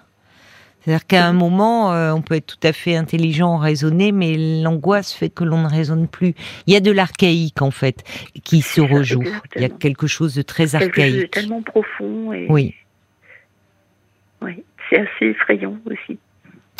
Ben c'est c'est l'amour peut faire très mal et, je comprends que parfois quand on s'est fait très mal, certaines personnes disent non plus jamais, ou d'autres poussent la porte euh, du cabinet d'un psychanalyste pour aller en parler. C'est très très fréquent. Hein. C'est très fréquent et c'est toujours euh, pris avec euh, le, le, plus grand sérieux, comme vous dites, accueilli euh, sans jugement, avec beaucoup de bienveillance, parce que on sait à quel point il y a quelque chose de profond qui se rejoue et que cette souffrance exprimée n'est pas celle juste d'un chagrin d'amour, que ça cache quelque chose de qui peut, euh, qui peut, qui peut terrasser quelqu'un, enfin, qui peut, et quel que soit son âge réel, enfin, son l'âge de son état civil. Oui. Après, je trouve euh, important aussi de de dire que qu'on ne trouve pas forcément le thérapeute euh, tout de suite du premier coup. Parfois, on a moins d'affinité avec l'un ou avec l'autre et et je crois que ça vaut vraiment la peine d'essayer euh, différentes personnes. C'est pas parce que ça ne fonctionne pas avec un thérapeute que ça ne marchera pas euh, par ailleurs. Vous avez raison, c'est ce qui s'est passé pour vous. Vous en avez vu plusieurs personnes avant. Oui, j'avais. Euh, de trouver celui avec qui vous avez fait un, vraiment un, beau chemin. Oui, c'est ça. Bon, j'avais vu deux personnes avant. Oui. Oui, mais il faut trouver. C'est compliqué quand on est mal, quand on est en questionnement. De, euh, vous avez raison, on peut très vite renoncer, dire bon ben non, c'est pas pour moi. C'est et, c'est et, vous avez raison de dire il faut trouver la personne qui euh, qui nous correspond. Ça ne veut pas dire que les autres n'étaient pas compétents, Mais il y a aussi une rencontre hein, qui se fait et qui, on dit d'inconscient à inconscient hein, aussi. Il y a ce qui se joue dans les mots, dans la présence évidemment, et puis il y a des choses qui euh, qui se jouent à un niveau beaucoup plus profond entre le thérapeute et celui qui vient le voir. Mhm. Qui s'accorde ou pas. Et en tout cas là, vous avez trouvé euh, celui ou celle qui vous qui vous fallait hein, quand on ah vous entend parler. Oui. Oui. parce que c'est un... une très belle relation. Ah oui, ça s'entend. C'est quelqu'un que je remercie euh, vraiment. Oui, oui.